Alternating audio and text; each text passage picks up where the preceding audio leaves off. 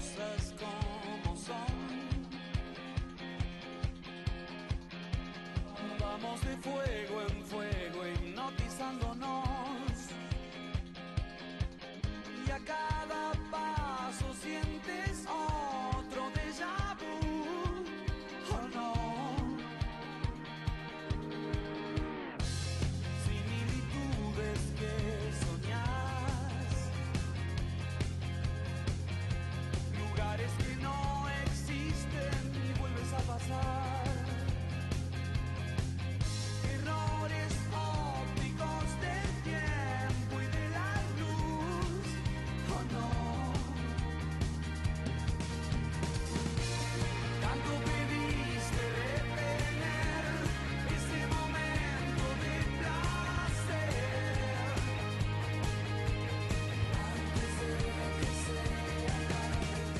Bueno, ¿cómo les va?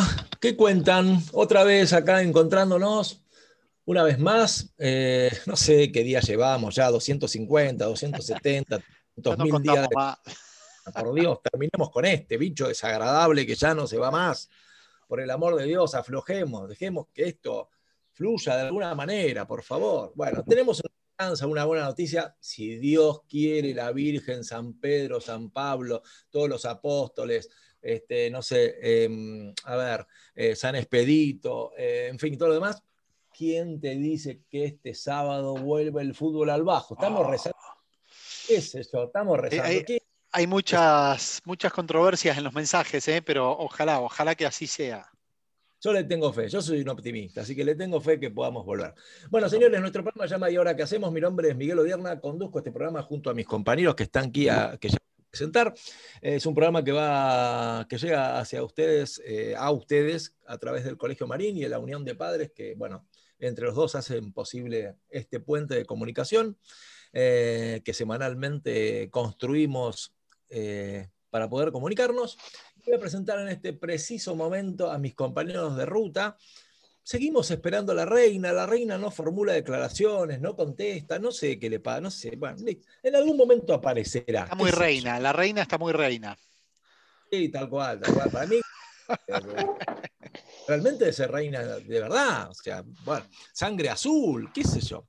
Hablando de sangre azul, ¿saben cuál es la historia de la sangre, a- que se dice sangre azul a, a aquellos este, personajes de que pertenecen a, un, a una casta supuestamente elevada? Es porque en, en, digamos, en la época de los esclavos, quienes estaban al sol tenían la piel curtida y oscura, entonces no se veía las venas, que eran, digamos, la, la- digamos, las franjas azules, ¿eh? Por eso se denominaba sangre azul, porque se suponía que veías una sangre que era azul, que en realidad no era porque era roja como todos. Este, así que bueno, ahí salió. ¿Qué, qué- qué sabio estoy hoy? Impresionante, impresionante. Bueno, no importa. Eh, vamos a presentar a mis compañeros Rolfi González y Juan y Huntley. En este preciso momento les doy la bienvenida a ustedes dos. Buenas andan? tardes. Buenas tardes a todos. Qué agrandado está Juani hoy, el tipo, el tipo razón se divide entre una pelota de fútbol y una pelota ovalada. Y eh, este fin de semana, bueno, tenemos un dolor en común, tuvimos una dificultad el domingo, no importa, pero porque parece que los Pumas le ganaron al Barcelona. Sería como algo así, como si nosotros nos juntamos y le ganáramos al Barça. Así que después Juani seguramente algo nos va a comentar sobre eso, ¿no? Este, ¿Terminó de festejar ayer, Juani, o hoy a la mañana terminaste de festejar? ¿O seguís festejando? Se- seguimos un poco con resaca, te digo. ¿eh? Seguimos, pero. Sí, los pies sobre la tierra, pero seguimos, te digo. ¿eh? Tal cual, tal cual. No es para ¿cómo- menos, no es para menos. No. ¿Tenés la vía de comunicación, Rolfi? Y contanos por qué, por, por qué medios nos pueden escuchar este, nuestros oyentes este programa. ¿Cómo no? ¿Cómo no? Este programa sale, o sea, se graba semanalmente, se edita después, hay todo un trabajo de postproducción, by Gaspa, arroba Gaspa, eh, y sale grabado, se sube a Spotify y también se publica en las redes, en Instagram y en Facebook. Eh, pero la vía de comunicación, si vos te querés comunicar con nosotros, además de que lo podés hacer a través de las redes sociales, mandar mensajes por ahí como quieras, pero el teléfono de la radio hoy en día es el WhatsApp. Entonces la vía de comunicación es a través del WhatsApp de la radio, que es el 11 27 30 60 78. Escribinos tu mensajito, mandanos un audio, como vos más prefieras, y nosotros lo leemos o lo escuchamos en el aire del próximo programa. Así que entonces el número para comunicarte con y ahora qué hacemos es el WhatsApp que el número es 11 27 30 60 78. Perfecto, buenísimo. Bueno, ¿tenemos algún, alguna info? ¿El noticiero de la UP sale hoy? ¿Tenemos Sale, noticias? sale, siempre, siempre hay noticias, siempre hay alguna buena noticia para dar y hoy eh, se está concretando lo que veníamos anunciando desde hace dos, tres semanas, que se estaba eh, armando, organizando lo que era la última campaña solidaria del año. Bueno, ya está en la calle, la campaña ya está en la calle. Hoy salió la comunicación escrita, digamos, la comunicación a todas las familias a través de coordinadores salió el flyer, va a salir también por notificación de, de, las direcciones de primaria, secundaria y de jardín. Y la campaña se llama Bolsones Navideños. Y en este caso, los destinatarios de la colecta y de estos bolsones navideños van a ser las familias del Plácido Marín, como ya lo veníamos anunciando, y también se suma, o en realidad siempre todos los años se colabora con ellos, es la capilla Medalla Milagrosa de Victoria. Por lo general, la, la, caja navideña, que era como se venía, el formato que se venía trabajando hasta el año pasado, siempre era destinada a la capilla esta de la Medalla Milagrosa de Victoria. Este año cambiamos el formato, lo pasamos a bolsones por una cuestión de que es más fácil, más práctico para armarlo, para llevarlo, para distribuirlo, y ya tenemos la experiencia de los bolsones solidarios que hicimos dos meses atrás para el día de, la primavera. Y también sumamos a las familias del Colegio del Plácido Marín, que es parte de nuestra comunidad, y porque ante esta situación particular que estamos viviendo este año, hay muchas familias que están necesitando más ayuda ahí de, del lado del, Plácido Marín. Entonces, también los incluimos en esta campaña. La campaña, como decía, se lanzó hoy, va a salir la comunicación formal por parte de direcciones, especificando cada curso qué es lo que tiene que juntar, ¿sí? Como, tal cual como fue la, modalidad en la campaña de bolsones solidarios, o sea, por poner un ejemplo, primero A lleva eh, un kilo de arroz cada alumno, eh, primero B lleva una botella de aceite, primero C lleva un pan dulce, eh, segundo A lleva dos turrones eh, y así. Este, cada curso tiene específicamente un producto que todas las familias y todos los chicos tienen que llevar ese producto.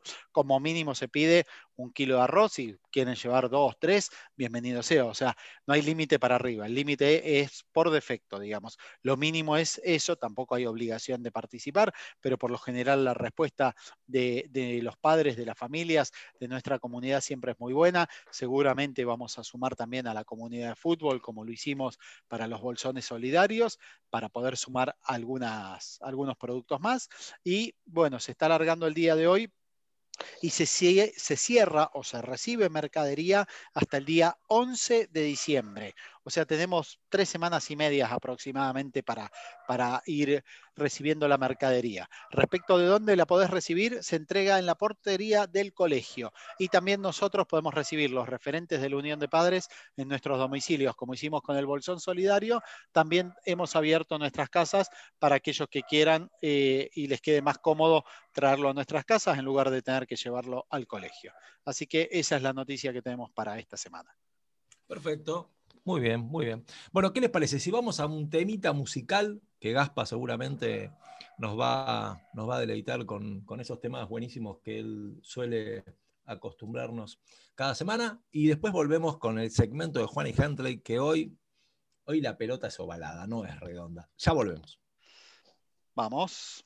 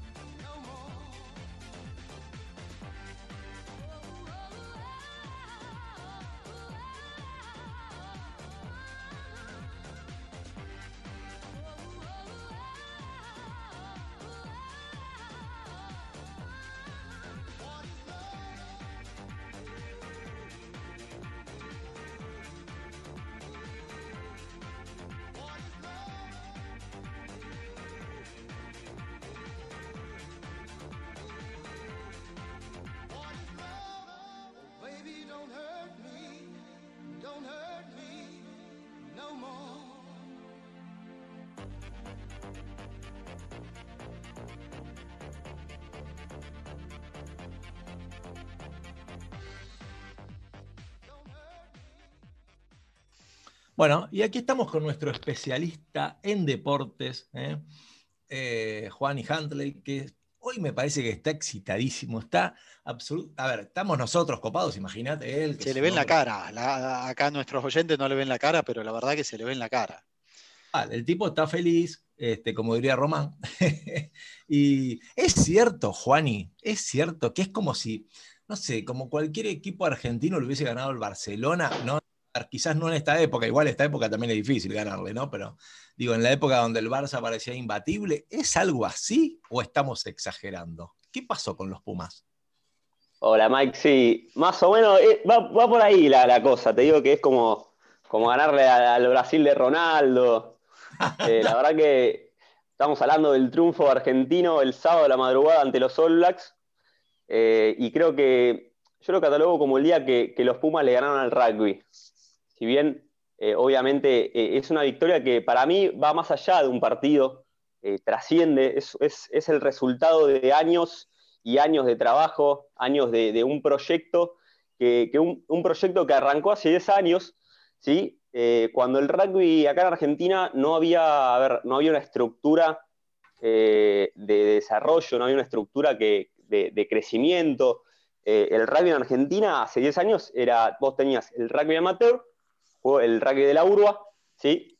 Eh, vos entrenabas los, días de semana, jugabas los sábados, pero vos eras un oficinista, no te pagaban, ¿viste? Y eh, si vos a los 24, 25 años ya hacías una diferencia en cuanto a tu nivel, ya, ¿viste? Eras bastante bueno, eh, podías dar el salto a Europa y recién ahí, ¿viste? Empezabas a, vivir la vida de, de un jugador profesional. Recién a los 24, 25 años, es bastante tarde para, para un jugador y para, para una selección, ¿viste? Que tengas jugadores que recién a esa edad puedan asentarse. Eh, entonces, ahí, eh, después del Mundial del 2007, cuando, cuando los Pumas obtienen el tercer puesto, que fue también histórico para nuestro rugby, empezamos a, copiar las estructuras que, que, tenían las grandes potencias.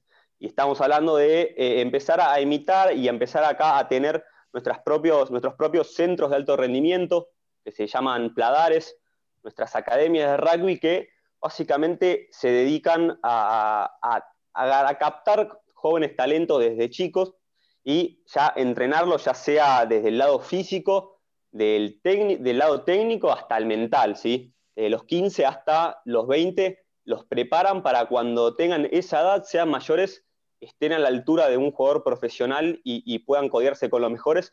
Y eso es lo que pasó este fin de semana, por ejemplo, que en la mitad de la cancha debutó Santiago Chocobares, ¿sí? un rosarino de 20 años, y eh, el, el, pibe jugó como si estuviese 10 años en este nivel, ¿sí? Básicamente fue eh, una muralla en la mitad de la cancha y nada más y nada menos contra los mejores del mundo, contra la madre del rugby, contra la cultura de este deporte, y esto hace 10 años no existía, ¿sí? Hace 10 años era imposible pensar que un chico de 20 años, que hace dos años atrás estaba jugando los fines de semana con sus amigos, iba a estar debutando en los Pumas contra los All Blacks y además le iba a ganar. Eh, ¿sí? Es, es, eso es mérito, mérito del proyecto que se viene haciendo, eh, que vienen haciendo los dirigentes hace años y la verdad que estaría muy bueno que, que, que se pueda, viste, tratar de plasmar en el fútbol y en otros deportes porque es un trabajo silencioso que, que no sale en los medios y, y es muy, muy meritorio. También... Ahora, eh, pequeña cosita, o sea que no es un triunfo así que se sacó de la galera y bueno... Un, no es casualidad. Una... No es casualidad o no es, no es consecuencia del COVID, digamos, que los All Blacks por el COVID no entrenaron, entonces estaban todos gordos, panzones. Mira, si, si, si hablamos de, del, del, COVID, eh, hay un punto a favor también para los Pumas. Eh, los Pumas tenían, eh, venían, perdón, venían sin rodaje. No habían jugado un solo partido en lo que va del año. Los jugadores entrenaban en sus casas. Eh, Circuló, circuló, circuló, un video, casualmente ayer circuló un video por las redes, por WhatsApp, por todos lados, que la, la, verdad que muy emotivo de eso que vos decís, Juani, del claro. entrenamiento que hacía cada uno en su casa, uno que corría 21 kilómetros adentro de un departamento. 21 Exactamente. kilómetros adentro de un departamento. una daba- locura, ¿no? daba vueltitas. Es una locura. Claro, otro, entonces- otro en la cochera. Exacto, en la cochera también, otro que tiraba la pelota contra la pared, este, otro que practicaba, bueno, tenía los fierros para el scrum, este, eh, Exacto, ponía al padre arriba, todas estas situaciones. Bueno, los All Blacks siguieron su vida normal, siguieron teniendo un torneo, jugaron sus torneos provinciales, que son es de los mejores torneos de los que hay, está el, mejor nivel del mundo, nunca tuvieron un parate, o sea, los All Blacks venían en ritmo. Eh, o sea, y, los Pumas, por otro lado, era, era hace un mes y medio se, se juntaron para entrenar eh, y arrancaron también con dos semanas de protocolo. La verdad que fue, fue muy meritorio eh, en ese sentido. Y, volviendo a lo que vos decías, Mike, a ver, obviamente no, no es que se esperaba un triunfo así, pero, pero veníamos, se viene haciendo un gran proyecto, un gran laburo, y tarde o temprano se nos iba a dar. Eh, tarde o temprano, en algún momento se tenía que dar. Y bueno, por suerte se dio ahora. ¿Sí? Eh, y bueno, hablando un poco de, esto que decía de, Nueva Zelanda, que, que venía en ritmo, eh, los Pumas tenían una de las grandes eh, estructuras de desarrollo que había creado la, la UAR, la Unión, para que el rugby acá en Argentina se pueda desarrollar, eh, fue la inserción a, la SANSAR, que es la, la unión de Australia, Nueva Zelanda y, Sudáfrica, ¿sí? las potencias del rugby, y los Pumas tenían eh, una competencia asegurada todos los años. Pensemos que antes eh, los Pumas se juntaban cinco veces al año, y los jugadores no, no, no jugaban en- entre, no se conocían en una cancha, básicamente, se juntaban cinco veces al año para jugar y eran partidos, viste, a media máquina. Los Pumas no tenían una competencia más una competencia de nivel eh, más allá del, del mundial que es cada cuatro años. Con la inserción del Rugby Championship y a la Sansar, eh, los Pumas todos los años tenían eh, torneo, torne- un torneo junto con Nueva Zelanda, Australia y Sudáfrica. Obviamente, la mayoría de los partidos lo perdían, pero les servía para, para agarrar este tipo de ritmo y entrar en, ¿viste? en esta sintonía. Y a, raíz de eso también viene eh, la franquicia argentina, los Jaguares. Los Jaguares empezaron a jugar el Super Rugby, una franquicia profesional eh, que tenemos acá, y la Unión lo que hizo fue que vos para jugar en los Pumas, sacó como una ley, como que tiene una ley, que vos para jugar en los Pumas eh, tenías que jugar en los Jaguares o en el rugby local. Entonces, todos los jugadores que jugaban en Europa tenían que venirse para acá para poder jugar los, en los Pumas si es que eh, querían jugar en su seleccionado, si no se quedan en Europa. Pero de esa manera fomentaban el desarrollo de nuestro rugby. También para los más jóvenes, que, a ver, un pibe de 20 años que ya está a nivel, si viene un club de afuera, con un mejor salario, obviamente se iba a ir seguramente, pero tenía esta contra. Si yo me voy, no iba, no iba a jugar los Pumas. Y bueno, eh, fue un gran, eh, un gran avance para el rugby argentino que a principio de año, gracias a, la a raíz de la pandemia del coronavirus, eh, se terminó el torneo para los Jaguares y recordemos que el 95% de los Pumas eh, son jugadores, son los Jaguares y eh, se habían quedado sin competencia. Entonces, los Pumas venían, venían sin ritmo, básicamente lo que, lo que veníamos mencionando. Y ahora, a ver, hablando un poquito de, del partido en sí, en cuanto a las estadísticas, eh, fue la primera victoria de los Pumas en 30 presentaciones con- contra los de negro. Eh, tuvimos un gran antecedente, el mejor antecedente que tuvimos fue en el 85, eh, en cancha de ferro, donde empatamos 21 a 21.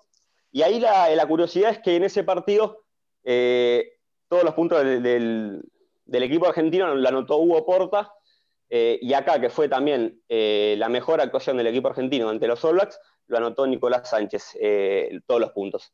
Eh, una curiosidad de, de ambos partidos. Y bueno, eh, Juan, y te pregunto, ¿hay individualidades o hay más equipo que individualidades? no, hay, hay más equipo que individualidades, pero cada jugador está preparado para, para tiene desarrollada todo, todo cualquier tipo de, de técnica y capacidad para estar en este nivel. No sé si me explico. Sí, sí, sí. Y bueno, eh, hablábamos de los Pumas que, venían eh, con, poco, con poco rodaje. El último partido que, habían jugado fue el año pasado, hace 402 días fue eh, el último test. fue eh, el 9 de octubre, cuando se enfrentaron a Estados Unidos por el Mundial de Rugby. Así que mm, bastante, bastante tiempo sin, jugar juntos tenían los Pumas y, que volver a su primer partido oficial luego de casi de, más de un año, sea con los All Blacks y, sea con un triunfo, la verdad que es bastante meritorio. Y mm, acá creo que va un dato bastante eh, clave para lo que es, eh, para poder entender lo que es eh, la cultura del rugby neozelandés. los neozelandeses suelen perder una vez al año, si es que pierden. A ver, no, no, no suelen perder. la última vez que perdieron dos partidos consecutivos fue en, el 2011.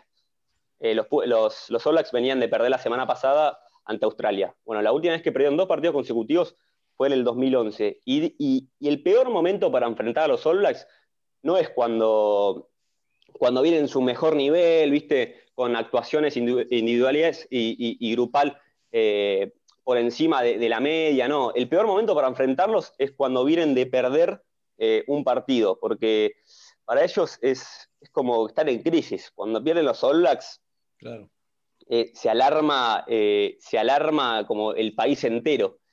Y además, eh, por segunda vez consecutiva, eh, los Solax apoyan, más de, apoyan dos tries más que el rival y pierden el partido. Algo que no ocurría eh, desde hace años. Y también llegaron a, se fueron a, la peor ubicación del puesto del ranking mundial en su historia, que es el tercer puesto, algo bastante irónico que su peor puesto sea el tercero y no, no, sea el octavo o el décimo. Eso habla de, lo que es el rugby para Nueva Zelanda. Así que eh, muy meritorio y, creo que fue una jornada extraordinaria para el rugby, para el rugby argentino que, a ver, más allá de, la alegría y, la emoción, el torneo sigue, ¿sí? Eh, hay que, el torneo sigue, quedan, partidos durísimos y, creo que no, no hay que desenfocarse de ese objetivo si nos quedamos con este partido nos va a ir mal. Eh, así que yo creo que los líderes están, eh, la, conducción del staff está y, dieron una muestra de, cómo encarar los compromisos y, de estar a la altura de las circunstancias por todo el contexto que, atravesó este 2020 el rugby argentino, que la verdad que fueron, fueron una noticia tras otra que te tiraba abajo, eh, un panorama todo negro y aún así demostraron que peleándola eh, se puede salir adelante. Y Juani, eh, a ver, en el fútbol, un día apareció Maradona, antes había aparecido Pelé, después apareció Messi, en fin. Gente que, digamos, que es distinta y que, y que te puede ganar un partido solo. Es una manera de decir, ¿no? O sea, por supuesto se necesita un equipo, pero quiero decir, con una genialidad hace un desastre. En el rugby, yo me acuerdo de Porta, vos recién nombraste el 85, Porta creo que en ese momento era el Maradona de los Pumas. Pero digo, influye, o sea, ¿puede, puede influir tanto un, salvando la distancia, Maradona el rugby o es más equipo? Uno solo no puede hacer tanta diferencia como en el fútbol puede hacer Maradona o Messi que se apila a 10 tipos y hace, hace el gol de la historia, digamos. ¿Se puede hacer ese paralelo o es más complejo?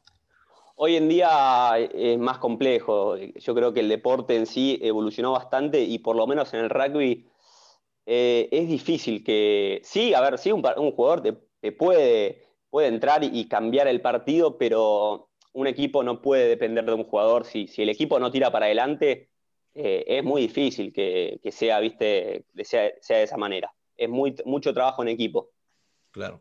Por ahí la individualidad, la individualidad, yo no, no, sé mucho de rugby, no soy de mirar, pero me parece que la individualidad puede marcar una diferencia a la hora de patear. ¿sí?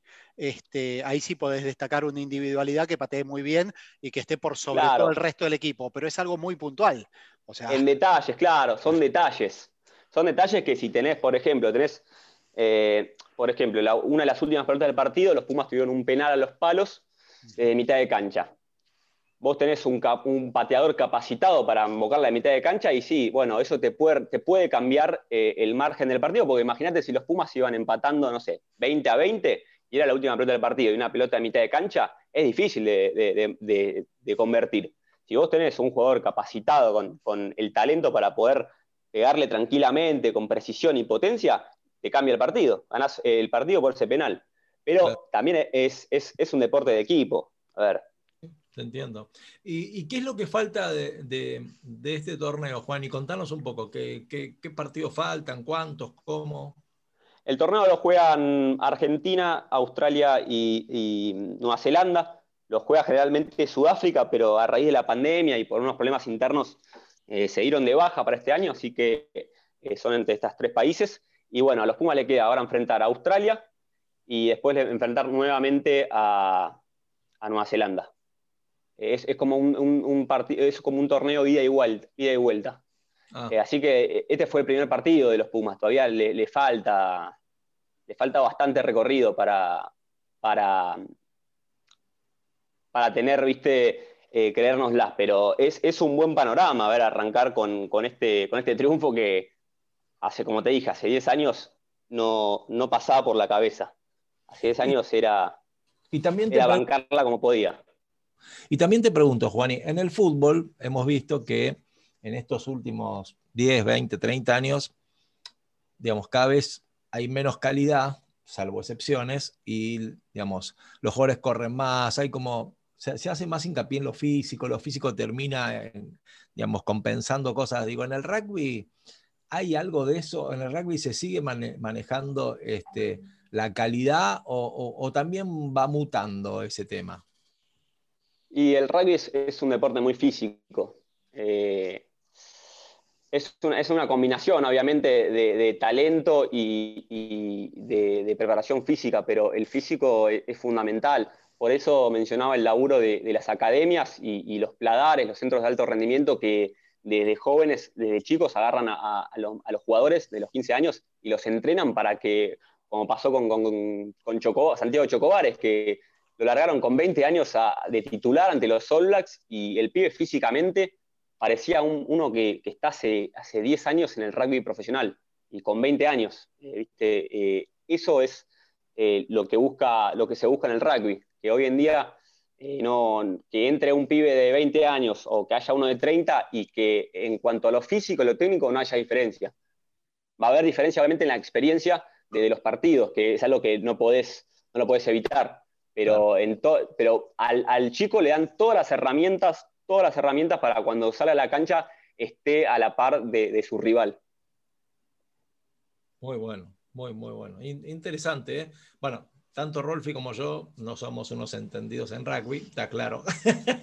está claro, pero es interesante, digamos, conocer ese, ese mundo, ¿no? Qué cosas a veces uno cree que son, bueno, son resultados que se dan porque un día se inspiraron y se levantaron este, bien, y no, es el resultado de ese esfuerzo, es decir, todo eso termina. Que puede, no importa, pudieron haber perdido también. Lo importante es todo lo que se deja en la cancha y cuando se juega con un grande está a la altura de ese grande, ¿no?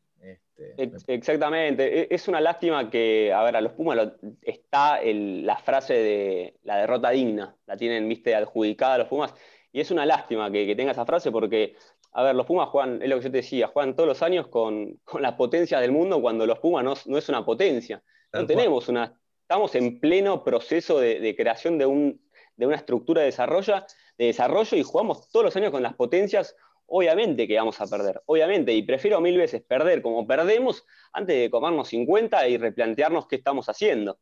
Sí, Porque no. perder, perder todos los años por dos puntos, tres puntos con estas potencias hacen que una vez va a pasar esto lo que pasó el fin de semana. No, y aparte, Eh, en el fútbol, cuando River fue a jugar con el Barcelona, que no sé si es la comparación, pero bueno, digamos, fue a jugar con un grande, fue, o sea, fue terrible. O sea, que, de- de- Mucha diferencia hubo.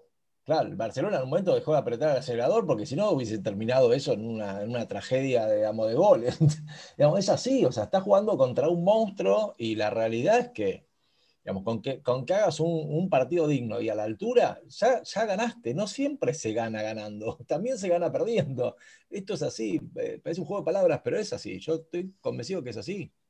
Exactamente, sí. Yo creo que, que si River, eh, hablando de ese caso que mencionás vos, yo creo que si River todos los fines de semana se enfrenta al Barcelona o, o a rivales de ese nivel, tarde o temprano eh, va, va a estar en sintonía de ese ritmo, va a estar a la par. Al principio le va a costar, por supuesto, pero tarde o temprano eh, no va a ser algo nuevo. Y después cuando llega al Mundial, están, están- no, no, no es un, no es un cuco, como te diga, enfrentar a ese equipo, porque ya estás acostumbrado. Y fíjate que en España siempre se reparte entre el Real y el Barcelona y el resto acompaña, así que, digamos, ¿cómo, cómo será con respecto a otros países del mundo, no? Sí, no, totalmente. Y déjame agregar un detalle de Nueva Zelanda que por ahí, para, los oyentes que no, no, por ahí no conocen mucho lo que es este equipo, hoy, hoy en, los All juega un jugador, ponele que en dos años no va a estar jugando, y no, es que no va a estar jugando porque baja su nivel eh, o porque no quiere jugar más, no va a estar jugando porque el, que viene atrás lo pasa. Es como que te diga, hoy en día, no sé, Lautaro Martínez está jugando de nueve en la selección, está con un gran presente, viste, vos lo tenés como, como el 9 de la selección, y en dos años Lautaro Martínez sigue con el mismo nivel, sigue metiendo goles todos los partidos, pero no tiene ni chance de estar en el equipo porque viene uno de atrás y es mucho mejor, y así es, es un círculo, viste, que, gira, gira, gira, y esa es la competencia interna que hay en Nueva Zelanda. la, la persona que nace en Nueva Zelanda, el chico que nace quiere ser All Black. No, no, no quiere ser otra cosa, quiere ser All Black. Esa es la cultura que hay ahí. Bueno, impecable, Juani, ¿eh? me encantó. Hemos aprendido bastante, Rolfi. Seguimos aprendiendo, Rolfi. La verdad que sí, la verdad que sí. Qué bueno, qué bueno. Bueno, ahora, ahora para terminar, contame cómo lo viviste vos, Juani. ¿Te levantaste a esa hora? ¿Te la bancaste? ¿Sufriste? ¿Sentiste que siempre ganaban? ¿En algún momento dijiste, se complicó? Contanos cómo, lo viviste. Sí, me, levanté. Eh, a ver, yo en la previa, te voy a ser sincero, yo sabía que íbamos a hacer un buen partido, pero enfrentamos a los All Blacks, eh, enfrentamos a lo mejor del mundo. Eh, nosotros hacemos unas actuaciones contra ellos, generalmente 60 minutos la bancamos haciendo buen partido y después ellos apretan y, terminan, viste, llevándose el triunfo. Eh, y iban 60 minutos y estábamos arriba por 12 puntos. Iban 65 y seguíamos arriba y yo decía, bueno, en cualquier momento se vienen. iban 70 quedaban 10 minutos y dije, eh, se vienen, o sea, se vienen y no, y no, y, la, Argentina la bancaba, los Pumas la bancaban, y faltaban 5 minutos y, yo decía, no, pero acá no me dan las cuentas, o sea, se te vienen dos, se te viene eh, el colectivo encima. Y, bueno, ya cuando faltaban dos minutos, eh, caí que, sí, que no, que no iban a entrar. Que no, había, lo iban a ganar. No había tiempo ya para que se ven. Claro, no había tiempo. Así son los All así son los All Ojo, no le, salieron, no le salió una a los All Blacks por mérito de los Pumas también, pero los Blacks esos partidos eh, te lo sacan. Pueden regalarte un primer tiempo o pueden jugar mal todo el partido y, si quieren te, lo, sacan, te lo sacan así de la galera. Eh, y la verdad que fue, fue extraordinario. Bueno, impecable, Juan, ¿eh? impecable lo tuyo, me encanta, está buenísimo. Estoy chocho con tu incorporación a este equipo. Así que no, muy bien, muy bien, porque vamos, vamos aprendiendo este, de cada deporte cosas que están, están buenísimas. Así que bueno, la semana que viene vamos a ver con qué nos sorprendes. ¿eh? Este, a ver este fin de semana, a ver. este fin de semana si tenemos el Peque perdió, pobre, no sé, a ver qué, qué, otra gran noticia del deporte argentino podemos, podemos recolectar esta semana para, para, el próximo programa. Vamos a ver qué, qué encontramos. Bueno, pará, ah. tenemos otra, tenemos otra. Eh, como es Pechito López, campeón de también en, en Estados Unidos, me parece que fue. Yo esa, esa categoría no la sigo mucho, el WBC creo que se llama. Este, son, son autos sport eh, en Estados Unidos y Pechito está corriendo allá desde hace dos años, me parece, y también se coronó este fin de semana, ganó eh, con el equipo Toyota, si mal no recuerdo, mira, es el Toyota eh, Nippon Denso, Gazoo Racing, una cosa así. Lo leí muy, muy rápido, muy al pasar, pero ahora que estábamos hablando de, automovilismo, de deportes, me vino a la mente que también ganando la carrera o, con los puntos, no sé exactamente si ganó la carrera, pero sumó los puntos suficientes para ya consagrarse campeón de, esa categoría 2020. Así que ahí tenemos otro, otro gran triunfo del deporte argentino. Bueno, perfecto. Bueno, mientras esperamos al invitado, eh, que ya está seguramente por, por llegar en cualquier momento, por sumarse, eh, vamos a un corte. Pedile vos un temita, Gaspa, Rolfi. Pedile, y ya volvemos, dale. ¿Cómo no? Dale. Gaspa, vamos a un temita musical y volvemos. Can't touch this. You can't touch this. You can't touch this. Can't touch this. My, my, my, my music hits me so hard, makes me say, Oh my Lord, thank you for blessing me. What a mind to rhyme and to hype me. It feels good when you know you're down. A super dope homeboy from the Oak Town, and I'm known as such. And this is a beat uh, you can't touch. I told you, homeboy, you can't touch this. Yeah, that's how we living, and you know you can't touch this. Look in my eyes, man, you can't touch this. Fresh new kicks and bands, you got it like that. Now you know you wanna dance, so move out of your seat and get a fire girl and catch this beat while it's rolling. Hold on, pump a little bit and let them know what's going on like that, like that. On a minute, just don't fall on back. Let them know that you're too much, and this is a beat uh, they can't touch. Yo, I told you, you can't touch this. Why you standing there, man? You can't touch this. Yo, sound the bell. School is in, sucker. You can't touch this. Give me a song rhythm,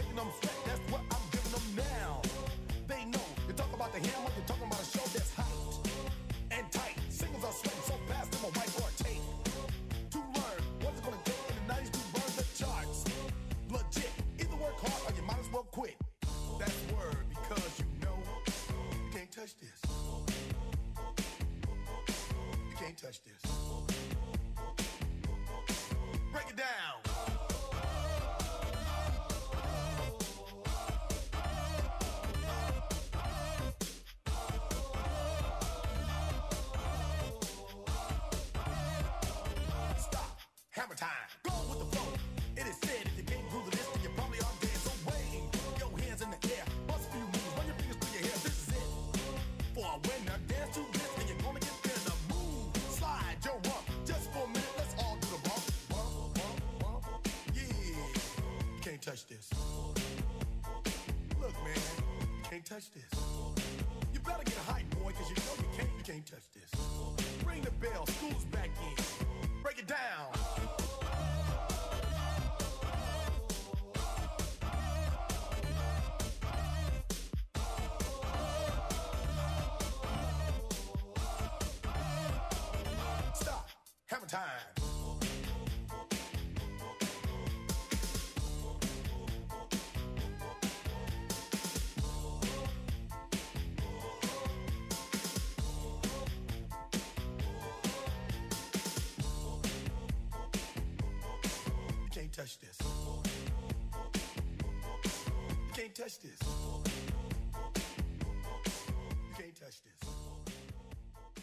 Bueno, eh, estamos acá de vuelta y bueno, llegó, nuestro invitado que parece que vino a jugar al tenis. Él tiene una vida muy aspen, ¿viste? Es- Esas vidas, esas vidas que las quisiera tener todo el mundo, pero no, no hay pocas, no hay tantas este, como para repartir. Eh, es, un, es un especialista en Derecho Constitucional, es profesor universitario, algunos dicen que es bastante difícil aprobar con él. Esto parece que es verdad, no es una leyenda, es cierto. Está confirmado, podemos eh, Vos no lo viviste eso, Mike. No, no, por suerte no. Zafaste. por, suerte, por suerte no. Eh, y bueno, y, y gracias a Dios ha aceptado nuestra invitación, así que les voy a presentar con ustedes el doctor Félix Lonigro. Así que bienvenido, Félix, a nuestro programa. Bienvenido. Hola Miguel, ¿cómo estás? ¿Cómo están ustedes? Bueno, muchas gracias por la presentación. ¿Es todo cierto? ¿Es todo cierto o no? Eh, sí, es cierto, pero hay que hacer algunas acla- alguna aclaración. A ver. Sobre todo la parte inicial. No, no, sobre todo la parte de lo, de la- que es difícil aprobar, ¿no? Ah, Yo digo, a los alumnos les resulta difícil estudiar también, ese es el tema. No me eche la culpa a mí solo, no sería. Claro. Está muy bien, está muy No, bien. no, hacen- no ponen nada de su parte, ¿no? O sea, hay como una, una, como una sensación de, es como que ellos creen que la materia tiene que ser como el IFE, ¿viste? Que hay que regalarles. Ya empieza a repartir, te diste cuenta, ¿no? Ya empieza. de a poquito Pero va bueno. marcando, ¿no? Está muy bien. Pero bueno, ¿qué va a ser? Se, puede, se puede, se puede. Yo digo, sie- siempre digo se puede, con esfuerzo se puede. Es verdad. Una de las cualidades que yo te reconozco y que realmente eh, siempre lo digo, y me parece que son de las virtudes que tienen los que saben realmente, es que vos traducís a un lenguaje, por supuesto, mínimamente técnico, porque no se puede evitar el lenguaje técnico, pero un lenguaje muy cotidiano tu saber. Y eso está buenísimo. O sea, lo explicás. Cuando nosotros trabajamos con el libro de Félix, tanto en la UBA como en la UCI, y los alumnos, fíjate que a ver, estudian alumnos de derecho, que lógicamente lo entienden, pero alumnos de, administración de negocios, de económica, y, les resulta entendible, con lo cual es, o sea, es maravilloso. Entonces, a mí me gustaría que empecemos con esto, Félix, que vos tenés esa capacidad de poder explicarle a cualquier oyente que está sentado en un bar, tomando un café y escuchando esto, algo bien sencillo. Eh, la primera pre pregunta que te hago es lo siguiente. Hay muchos temas que están en boga y demás, y que a veces la gente supone, a ver, ¿qué me puede afectar a mí? Que ¿Cuál es el, procurador general de la nación que van a designar? ¿Qué me, ¿Qué me, afecta a mí si tengo que pagar el gas a fin de mes? Si van a reformar la corte o no van a reformar la corte, si van a aumentar los miembros o no. Digo, para el ciudadano común, que es entendible que lo pueda pensar así, le parece como que le están hablando de, no sé, de la guerra de las galaxias. A ver, ¿cómo? Digo, ¿por qué no les explicas un poco a ellos cómo termina afectando algo que parece que no es así? Bueno, mira, eh, con respecto al primer comentario que hiciste eh, acerca de esa, entre comillas, diría yo, este, no sé, bondad de poder poner en términos sencillos aquello que por ahí no lo es tanto. Eh, vos sabés que hay una anécdota que, este, no sé si ustedes se acuerdan de Germán Sopeña, que era el jefe de divisiones de la Nación, que se mató en un accidente de aviación en Bariloche. Sí, me acuerdo. Un, excelente periodista, a quien yo en el año 2000, 2000, 2001 fui a ver, porque, bueno, me interesaba por aquellos años, hace 20 ya, empezar a, a escribir en el medio, ¿no? A mí me parecía que había cosas que yo podía contar de alguna manera sencilla para que la gente lo entendiera. Y por supuesto de mi especialidad. Y lo fui a ver justamente, me acuerdo que un sábado, 11 de noviembre del año 2001, y él me dice, eh, bueno, por supuesto yo ya tenía algún libro escrito y hacía ya años que daba clases. Y él me dice, una cosa, ¿y qué le hace pensar a usted que un abogado a quien generalmente le gusta escribir con tecnicismos, con latinazgos y qué sé yo, ¿no? porque generalmente el acuo, el iuria novit curia, el ipso iure, ¿no? son todas cosas que a los abogados les encanta escribir. Supra. ¿no? Supra, sí, exacto. Bueno, ¿qué le hace pensar que va a escribir sencillo para que un lector que no es abogado entienda? Le digo, justamente creo que eh, la cosa pasa por ahí, porque me siento con esa capacidad. Vos no te olvides, Miguel, que yo empecé dando clases en, el, en la escuela secundaria, o sea, claro. yo di clases en el secundario y eso por ahí me, me, me, acostumbró a un training de no poder a los alumnos decirles ni siquiera evidentemente, porque no sabían qué era. Entonces, bueno, este, por ese lado te contaba la anécdota porque justamente empecé a escribir en La Nación y la primera pregunta que me hizo es, ¿usted escribe fácil o escribe como un abogado? este, no. Bueno, y bueno, y con respecto a lo, a lo, que me decís vos, ¿qué le importa a la gente o qué importancia puede tener para la gente la designación de un procurador? Este, si la Corte tiene más o menos miembros, la reforma judicial y todas estas cosas. A ver, yo siempre digo lo siguiente, y un poco tiene que ver con aquello de que si es fácil o difícil aprobar, ¿no? Hay un concepto a ver, todo el mundo sabe lo que es la democracia, eso es, está claro.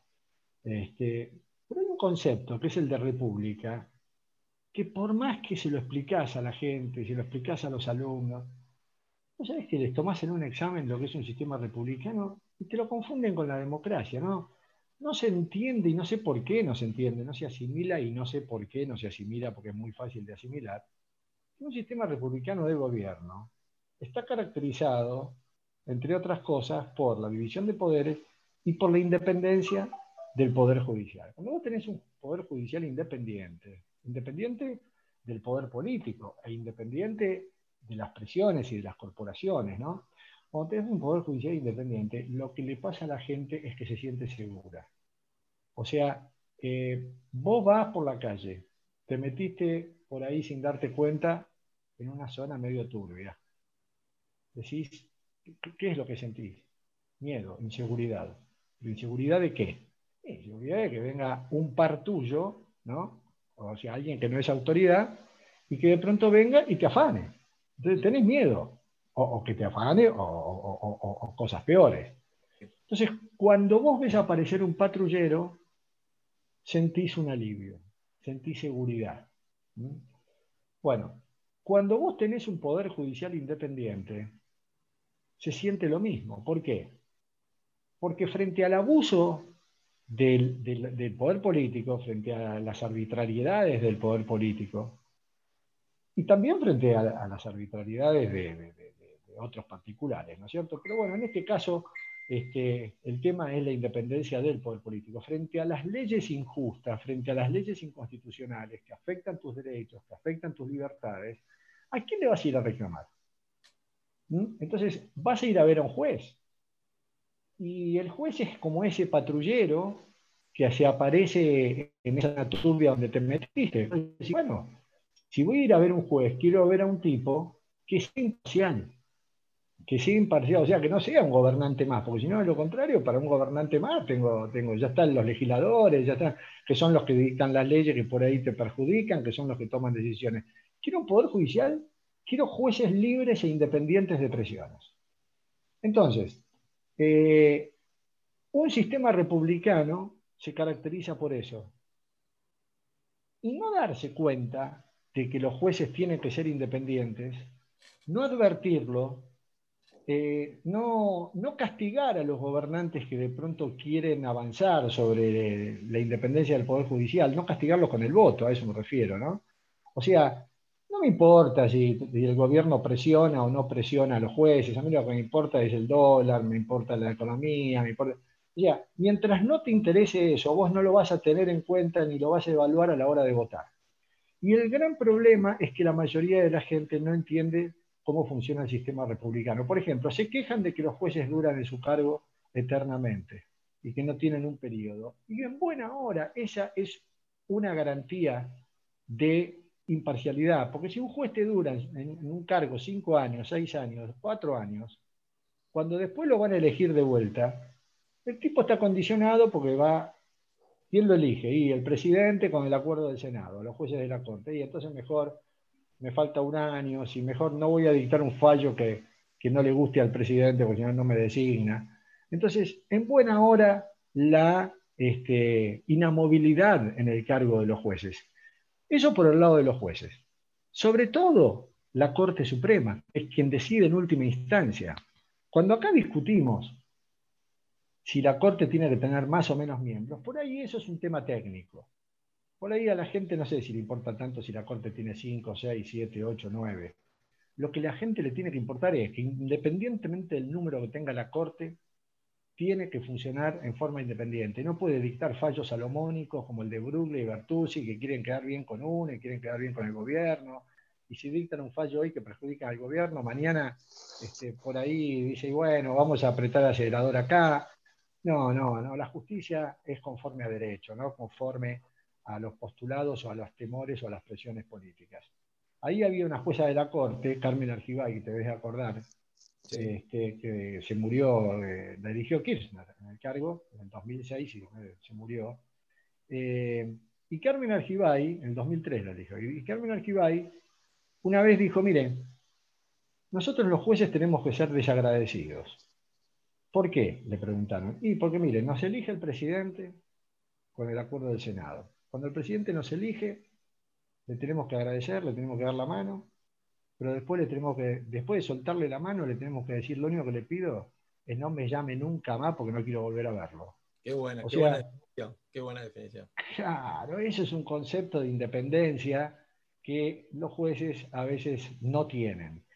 Y el Ministerio Público, que a nivel nacional no es eh, parte integrante del Poder Judicial, en algunas provincias sí. El Ministerio Público está, ¿por qué es importante? Está dividido en dos partes. Los fiscales, los jefes, el, jefe de los fiscales se llama Procurador General de la Nación, y, los- y- y- y la parte de la defensa, que es el defensor general de la nación, que es el que abarca a todos los defensores, los defensores de pobres y ausentes, ¿no? No, no, no querés designar un abogado, te ponen un defensor. Exacto. Pero los fiscales y el procurador general son los tipos que en nombre de la sociedad van e inician las acciones penales cuando verifican que existe un delito, que puede ser un delito privado o puede ser un delito que tiene que ver con el incumplimiento de los deberes de funcionario público, con, con asociación ilícita, corrupción, enriquecimiento ilícito. O sea, los fiscales son los que van a ir a denunciar la corrupción en el gobierno. Si los tipos no son independientes, no van a poder nunca hacer la tarea como corresponde. Por eso es que la Constitución Nacional le ha dado jerarquía constitucional en el año 94 al Ministerio Público, lo ha puesto como, si uno mira la Constitución, ve que está puesto como a la altura de los otros tres órganos de gobierno, como si hubiera cuatro poderes, pero se ha olvidado el constituyente de decidir quién elige al Procurador General y al Defensor General, quién lo echa y quién le quita los fueros, cuánto duran en su cargo y quién le quita los fueros eventualmente, porque se le asignaron fueros si es que hubiera que desaforarlo. Entonces, ¿quién decide hoy en día si al Procurador General de la Nación lo elige el presidente con acuerdo del Senado con los dos tercios o con el acuerdo del Senado con una mayoría simple? La ley. El Congreso tuvo que salir a cubrir los baches que el constituyente del 94 no ha previsto. Y hoy lo que se está discutiendo es eso. ¿Qué quiere el oficialismo?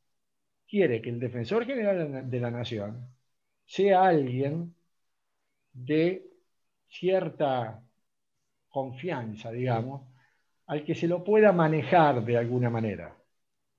Eh, entonces, se lo designa, pero no con los dos tercios que dice la ley. Quieren modificar la ley para poder poner alguno al que se lo pueda designar con un acuerdo del Senado común, porque ellos tienen mayoría en el Senado, pero no tienen los dos tercios. Entonces, si, si- si mantienen los dos tercios, tienen que negociar, y no quieren negociar, quieren meter al procurador con la mayoría que tienen en este momento. Y eso es afectar la independencia del Poder Judicial. Ningún ciudadano se puede sentir seguro o puede estar seguro de que un fiscal va a denunciar a los que afanan si ese tipo ha sido designado por el oficialismo con cierta facilidad. Salvo que, salvo que eh, la persona designada haga como Carmen Argibay y diga gracias por la designación y ahora no lo quiero ver más, ¿no?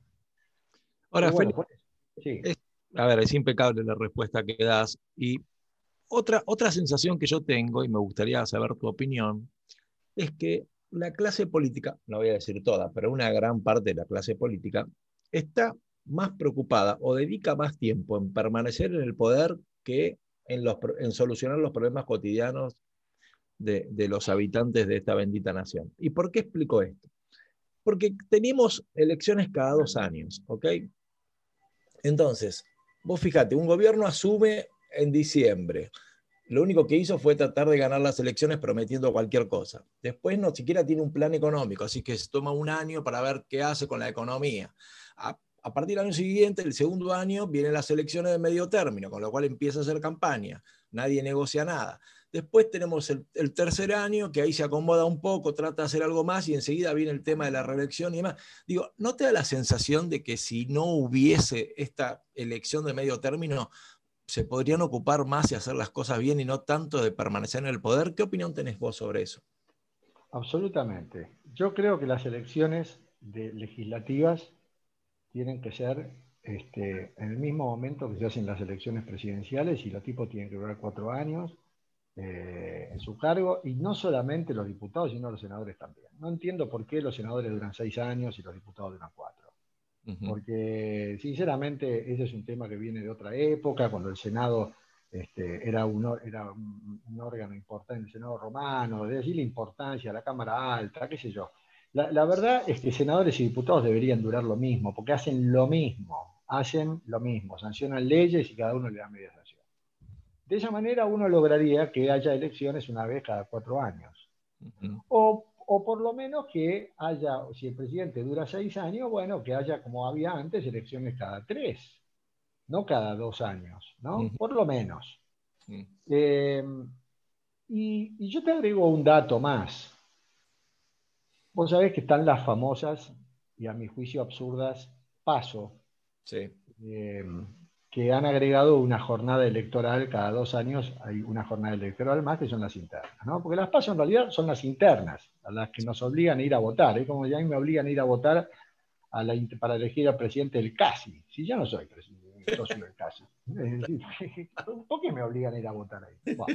Bueno. Entonces, en definitiva, a mí me obligan a ir a votar a una interna de un partido político. Bueno, fíjate vos que si en las elecciones nacionales vos tenés las PASO, cuando son presidenciales tenés las generales y si hay balotaje tenés el balotaje. Son tres. Pero hay provincias en las que también hay PASO y en las que también hay balotaje, que si desdoblan las elecciones de las nacionales, pueden tener sus PASO, sus elecciones provinciales y su propio balotaje. Esto, ¿sabés dónde pasa? En la ciudad de Buenos Aires. Si la ciudad de Buenos Aires desdobla las elecciones de las nacionales, vos tenés que ir a votar seis veces. Podés llegar a votar seis veces. Entonces, esto no solamente es un despilfarro económico, porque las, porque las elecciones son caras, porque en definitiva el costo de la democracia está bien. Si las elecciones son caras hay que hacerlas, porque... pero esto es un despilfarro innecesario. Entonces, estar todo el tiempo en campaña, por las pasos, por las generales, por el balotaje, no, no se puede gobernar así. Los tipos están la, la mitad del tiempo eh, en, otra cosa. Y la gente se cansa de la democracia. Se cansa de ir a votar y te dice, yo no voy, estoy podrido. Bueno, esto también hay que cuidarlo. ¿eh? Lo que vos decís es cierto. Los políticos no miden eso. Lo que les importa es, che, ¿nos conviene sacar las pasos? No, me parece que a Junto por el Cambio no le conviene. Me parece que al otro partido no le conviene. No les importa si les sirve o no a la gente les importa si les conviene o no les conviene a ellos. Claro. Y eso, y eso en la, la, es una característica de nuestra clase política. Y otra, y otra cosa que también una, les cuento a la audiencia, eh, una vez lo invitamos a Félix a dar este, una charla en nuestra, en nuestra clase de la Universidad de San Isidro y de un ejemplo que me encantó y bueno, para los, futbol, los futboleros eh, va a ser claro entenderlo, pero está muy bueno sobre esto de cuando uno no conoce los derechos, no puede, preocuparse en defenderlos porque no es consciente de eso. Y vos diste un ejemplo muy lindo que una vez saliste a correr y lo viste a Roberto Mouso en el hipódromo de San Isidro. ¿Por qué no lo contás? Que me parece que es una buena analogía para, para que todo el mundo sepa, a ver, hay que conocer nuestros derechos, también nuestras obligaciones, ojo, eh, pues nos colgamos siempre los derechos, pero parece que las obligaciones faltaron. Pero me pareció un lindo ejemplo para, para, para graficarlo. Mira, nadie puede, nadie puede ni conocer, ni darle importancia, ni interesarse por algo que no conoce. Exacto. Eh, de movida nomás, eh, yo siempre digo, suponete, y esto también, además del ejemplo de Mouso, que yo te lo voy a contar, siempre les digo a mis alumnos, vamos a suponer que yo les digo en este momento que se murió mi vecino, que es un tipo al que yo quería mucho. Entonces yo le pregunto a uno, ¿no? Lo señalo y le digo a vos, por ejemplo, te pregunto. Mm. Eh, ¿Te duele, por ejemplo, eso? El tipo me mira y no me dice nada. Le digo, ¿te duele o, o sea, ¿te duele o no te duele? Y me dice, bueno, algunos son diplomáticos y te dicen, bueno, humanamente se muera alguien, pero otros directamente te dicen, no, no me, no, no me duele. Y yo, entonces yo le contesto, le digo, ¿y qué? Sos un tipo insensible. Le digo, ¿cómo que no te estoy diciendo que se murió un vecino y a vos no te pasa nada? ¿Por qué no te duele? Y la respuesta cuál es? Porque no lo conozco. Entonces, claro, no lo conoces al tipo, no te jode que se haya muerto. O sea, bueno, pobre tipo, ¿viste? Pero tampoco voy a andar llorando por, lo, por, por los rincones si no lo conozco. Lo que no se conoce no te genera, eh, o, o la, la, violación o la vulneración de lo que no se conoce no te genera nada. Un día yo iba corriendo por el hipódromo, yo soy hincha de boca, este, y Mouso está habitualmente sentado. Mouso, para los que, para los que, hemos, los que tenemos más de 50 o de 40, ha sido, creo yo, el mejor 6 en la historia de Boca. Fue el, jugador de Boca que todavía tiene el récord de minutos jugados en, en, en, con la camiseta. Eh, un defensor impasable, un tipo increíble, y además un ídolo de boca. Está sentado siempre en el hipódromo, debe tener, creo que tiene 60 y pico de años, está sentado en el hipódromo, siempre él a veces hace un poco de actividad, más o menos está bien, está pelado, está viejo, obviamente. Bueno, un día el tipo este, hizo una, una corridita por ahí y había unos pibes jugando con una pelota y qué sé yo. Él pasó como a, no sé, a 20 metros de, de donde estaban los pibes. Y yo estaba al lado. Me acerqué a uno de los chicos y que tenía la camiseta de boca y le digo, che, le digo, vení, vení, pibe, vení.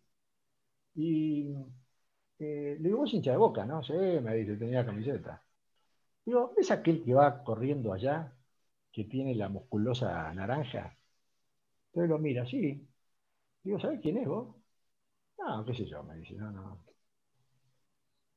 Digo, bueno, ¿qué pasa si yo te digo que ese fue el mejor defensor que tuvo Boca en toda su historia? Ah, me hace.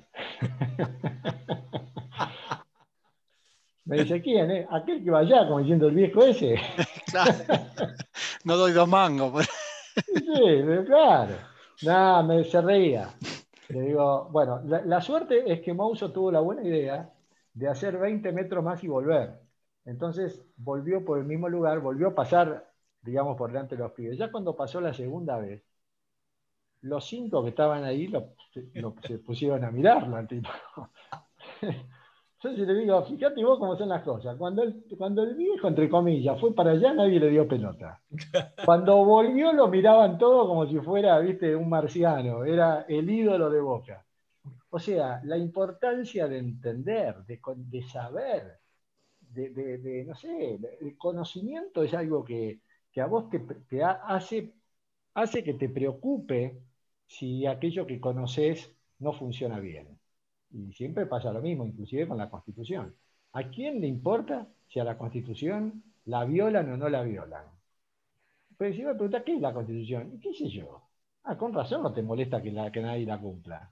Eres como la abuela que, que tiene, que tiene 95 años y te dice, nene, dice, no, ¿dónde vas? Eh, Todo el mundo la venera, la abuela, ¿viste? La abuela, la abuela. Nene, ¿dónde vas? Dice, voy en boliche. No, pero no, no tomes, nene. Bueno, bueno, tomate Saca la abuela al balcón, como diciendo.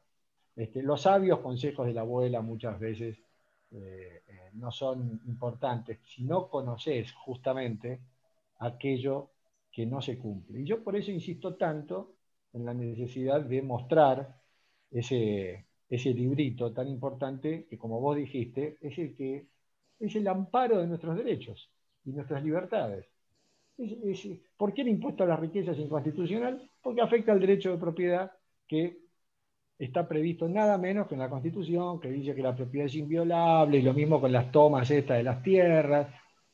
Y son, son cosas que son inconstitucionales. El tema es por qué. Porque afecta derechos que la ley nos, que la Constitución nos ampara y nos protege. Por ahí pasa la cosa, Miguel. Ahora, ¿y no, no tenés la sensación de que como, como pueblo, como comunidad, como sociedad, eh, algo nos pasa porque, digo, nosotros aceptamos la mentira como parte de la verdad? O sea, eh, y olvidémonos de los colores este, políticos de los personajes que nos, que nos tocan en turno, pero quiero decir, todos dicen que van a este, retirar el impuesto a las ganancias a los trabajadores y cuando suben no lo retira nadie. Todos dicen que se van a ocupar de los jubilados y cuando suben le bajan. O sea, digo, es digo, ¿por qué toleramos que nos mientan y que prometan cosas que no solamente no cumplen, sino que van en dirección contraria? Digo, ¿qué nos pasa como sociedad? ¿Qué, qué, digamos, ¿dónde, ¿dónde está? ¿Qué análisis puedes hacer vos de todo eso? Para mí, Miguel, el problema no es que el político miente porque es político. El político miente porque forma parte de la sociedad y se la pasó mintiendo desde que nació. O sea, en democracia los que elegimos a los gobernantes somos nosotros. Y los gobernantes salen de entre nosotros. Si la sociedad argentina está llena de soberbios, mentirosos e hipócritas, yo me pregunto por qué esos tipos que son soberbios, mentirosos e hipócritas, cuando llegan al poder, de pronto se van a convertir en ángeles. Siguen siendo iguales. Por eso a mí lo que me preocupa de tener gobernantes que permanentemente mienten y son hipócritas y mentirosos, lo que me preocupa es que en realidad ese es un problema de la sociedad argentina. Y yo lo que digo es, ¿no seremos nosotros así? Y por eso cuando llegamos a gobernar seguimos siendo iguales. Y yo creo que sí. En la Argentina, vos pensás, Miguel, el 50% de la gente vive en la pobreza. Entonces, eh, están como en el estado de la naturaleza. ¿Qué le importaba a los primeros hombres? Les importaba cazar para alimentarse y comer. Eh, a estos tipos hay, un 40, un 45% de la sociedad argentina que su única preocupación que tienen es ver cómo comen y cómo le dan de comer a sus hijos. ¿De qué le vamos a hablar? Le vamos a hablar de, de- de- de- de- de derechos, de libertades, de decencia. de- Es más, ellos afanan porque dicen que si afanan los de arriba, ¿por qué no van a afanar ellos? Mm. Muchas veces la justificación. Entonces yo creo que nosotros tenemos los gobernantes que nos merecemos. Y en lugar de protestar tanto contra ellos, siempre yo me miraría al espejo como sociedad y me preguntaría si no somos nosotros los que tenemos que empezar a cambiar desde, desde más chicos, o por lo menos, no sé, la educación o lo que sea, porque si estamos, estamos acostumbrados a vivir con valores, seguramente cuando llegamos al gobierno vamos a seguir con valores ahí, pero si no, si no es un problema. Ahora, ahora yo, bueno, yo viví el 83, eh, la primera vez que votaba, y bueno, este, cada vez que recuerdo esa época, para mí es una época gloriosa, eh, lo que se vivió, la vuelta a la democracia, lo que fue para mí Raúl Alfonsín, que fue lejos lo mejor que tuvimos de, la de que volvió la democracia hasta acá. Y me acuerdo de unos gestos de Raúl Alfonsín, que yo digo, yo pensaba que, digo, bueno, si, si partimos con Raúl Alfonsín, se supone que de acá a 20, 30, 40 años, cada vez vamos a estar mejor con el nivel de políticos que vamos a tener. Y retrocedimos. Y siempre doy en clase algunos ejemplos que hoy parecen ciencia ficción. A ver, Alfonsín ganó las elecciones y le ofreció la presidencia de la Corte Suprema a Luder, al cual había vencido. Le ofreció el Ministerio del Interior a Trócoli, que había vencido en las internas. O sea, era un, estadista, un hombre de, de derecho, eh, se ocupó de, digamos, de que la patria potestad fuese compartida, de, dictar la ley del, de- del divorcio, o sea, de un montón de cosas de un nivel, bueno, ni hablar del nunca más, el juicio de la Junta, o sea, creo que a pesar del peor gobierno que recibió, o sea, hizo lo que pudo hacer maravillosamente, un estadista, un tipo de diálogo. Digo, ¿cómo llegamos hasta acá que un presidente no le puede traspasar el mando al otro? Digo, ¿qué pasó en todo esto? ¿Cómo, cómo nos fuimos deteriorando tanto? La, la clara muestra de lo que vos decís respecto a Alfonsín es que, eh, si bien había mucha gente que, que lo detestaba, eh, vos viste lo que pasó cuando, cuando se murió. Sí. De pronto la gente empezó a advertir que se puede haber equivocado mucho, porque la realidad es que se, se equivocó mucho, pero en la Argentina equivocarse, o digo, en la Argentina y en cualquier lugar del mundo, cuando uno se equivoca y se equivoca de buena fe, bueno, está bien, no lo voy a condenar, todos nos equivocamos cuando hacemos lo que hacemos.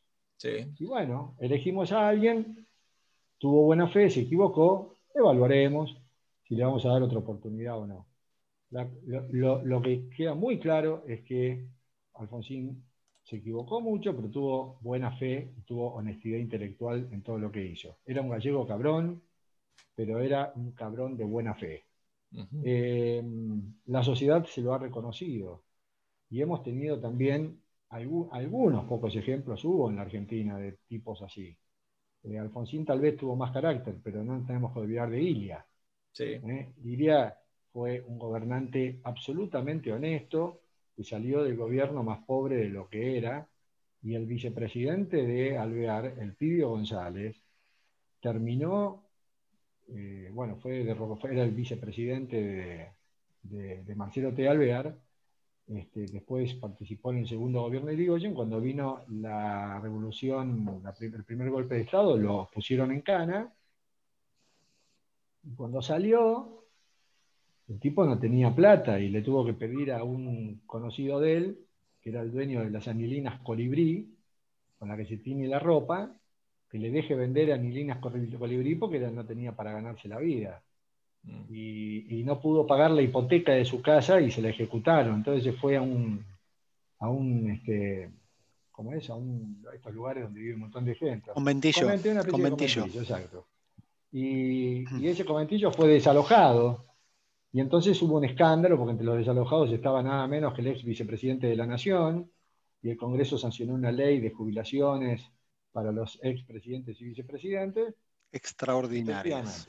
Y el pibe González le envió una carta al presidente diciéndole, mire, yo le agradezco, pero sinceramente este, yo tengo dos piernas, dos brazos, no tengo por qué vivir gratis el resto de mi vida, puedo trabajar con toda tranquilidad, así que desestimó la jubilación. Caramba, qué diferencia, ¿no? Con, con algunas cosas que pasan hoy. Entonces, algunos ejemplos hemos tenido, no muchos en la historia, eh, pero a mí no me preocupan los hombres que se equivocan, me preocupan los hombres que adrede usan el servicio, la política, esos son los populismos, usan a los pobres en beneficio. Yo el otro día caminaba por Puerto Madero, el domingo pasado fui a Puerto Madero, y la persona con la que iba vive ahí, vive ahí, Ajá. y, y vive hace mucho tiempo ahí, y me dice, mira, ¿ves esa torre que está ahí? Bueno, ahí vivía Vudú. ¿Ves la otra que está allá? Ahí vive el vicepresidente. ¿Ves la otra que está allá? Ahí estaba fulanito. O sea, todos estos populistas que se llenan la boca hablando de los pobres viven en el mejor lugar. Y Alberto Fernández se quejaba de la opulencia de la ciudad de Buenos Aires y el tipo vive en Puerto Madero, pero ¿con qué cara puede hablar? Es una- sinceramente, eh, lo que se ha perdido es la vergüenza. Miguel. Totalmente, totalmente. Bueno. Totalmente, por Dios. Y, antes de ir a un corte, me gustaría que Juani, en este minuto y pico, después vamos a ir a un corte y vamos a seguir hablando con Félix. Juani, vos como, bueno, Juani, te imaginas un niño, o sea, al lado nuestro. Juani, ¿qué, qué, qué mirada tenés vos de tu juventud de veintipico de años con esto? ¿Seguís teniendo, seguís teniendo esperanzas? ¿Te- ¿Sos más escéptico? ¿Qué, ¿Cómo miras todo esto? Y mira, para, para serte sincero, no, no, no le tengo fe, ¿viste? No, es algo que no, no le- es muy difícil creer. Eh, eh, no, no puedes creerle ni una palabra, porque después eh, queda demostrado en los hechos. Me pasa eso, básicamente, que es ir a votar, por ejemplo, y, y sabiendo que no, no, no hay, yo no le veo mucha salida. Mirá, eh, lo, que, lo, que dice, lo que dice él eh, son las palabras casi textuales que me dijo mi hijo cuando se fue a Irlanda. Claro. Mi hijo, mi hijo tiene 29 años, cuando vio eh, que Macri estaba desperdiciando otra oportunidad histórica, dijo, bueno, ya está, esto no tiene arreglo, papá me voy y no sé si vuelvo. Y así son las cosas, ¿no? Tal cual, tal cual. Bueno, vamos a un corte y seguimos hablando con el doctor Félix Lonigro. Ya volvemos. Vamos con un temita musical.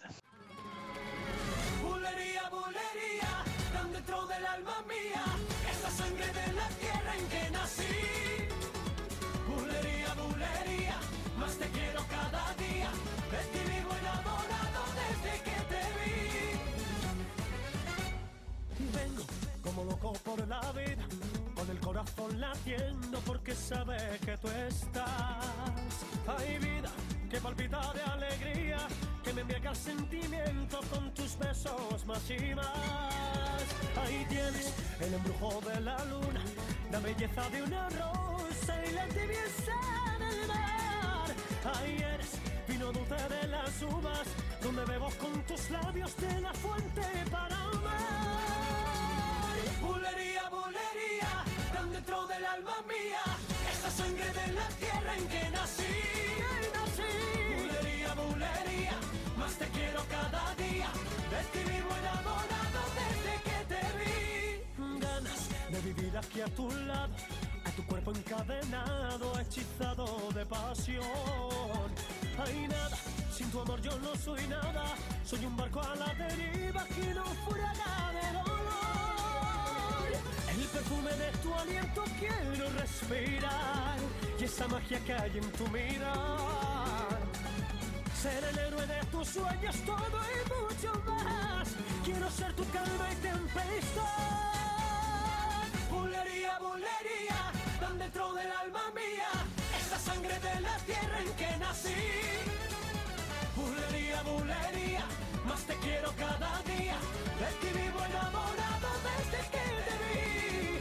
Bulería, bulería, tan dentro del alma mía. Esa sangre de la tierra en que nací. Más te quiero cada día.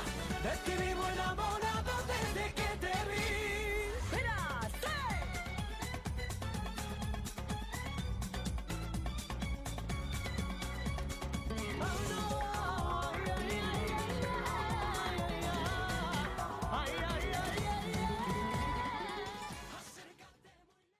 Bueno, seguimos hablando con, con el doctor Félix Lonigro de, estas cosas que nos gustan a todos, eh, poner un poquito de conciencia. Y, bueno, ahora vamos a hacer algo un poco más este, distendido. Eh, bueno, Félix, para los que no saben, ha escrito este, varios libros, entre los cuales eh, hay uno que me encanta y lo sigo leyendo porque es enorme, así que cada tanto voy descubriendo este, nuevos, nuevos segmentos, nuevos capítulos, se llama Mira vos, que creo que ahora está con una nueva versión, ¿no? Hay, hay algo ahí, me parece, dando vuelta, ¿no? ¿O ya pasó eso? Sí, sí, es una, es una segunda edición, sí, sí, exacto. Pero es una segunda edición con, con los mismos temas, algunos eh, actualizados, otros los saqué, en fin, hice una, una suerte de remodelación del libro. Perfecto.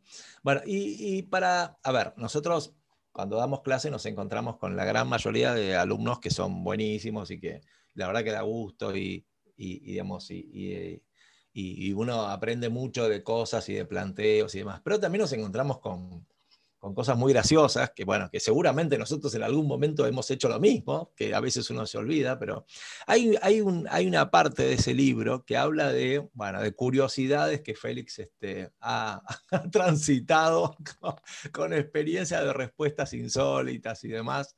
Y me gustaría que nos cuentes un poquito eso, porque bueno, un poquito de humor también no viene mal, ¿no?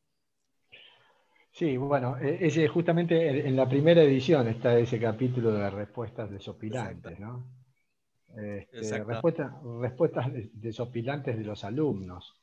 Eh, por eso después cuando vos me decís si es difícil de, de- de aprobar, bueno, pero también hay un nivel de cultural que Dios mamita. Este, a ver, por ejemplo, eh, si yo a vos te, te explico que si un extranjero quiere adquirir la nacionalidad argentina, necesita tener eh, dos años de residencia antes de adquirir la nacionalidad, tiene que tener dos años de residencia en el país, y que tiene que tener 18 años de edad, y que tiene que tener medios honestos de vida.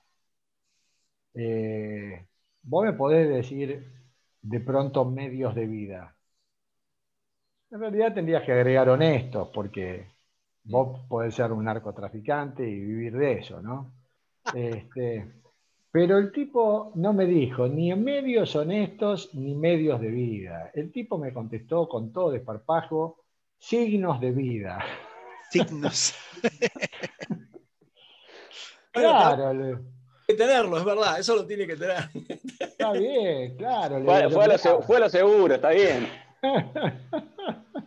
Le digo, mirá, vos también tenés que tener signos de vida para decirme esto que me estás diciendo. Le digo, pero, a ver, ¿no te pones a pensar cómo la ley va a decir signos de vida? Bueno, este, después, eh, eh, en otra oportunidad, vos sabés que es muy común que la gente crea que así como al presidente de la nación y a los eh, vicepresidentes y a los ministros y a jueces de la corte se los destituye a través de un procedimiento que se llama juicio político. Es increíble, pero bah, no es increíble, es así. Ustedes mismos pregunten entre. Vos le preguntas a alguien cómo se echa de su cargo al presidente. Te dicen juicio político. Bueno, ¿cómo se echa de su cargo a un diputado o a un senador?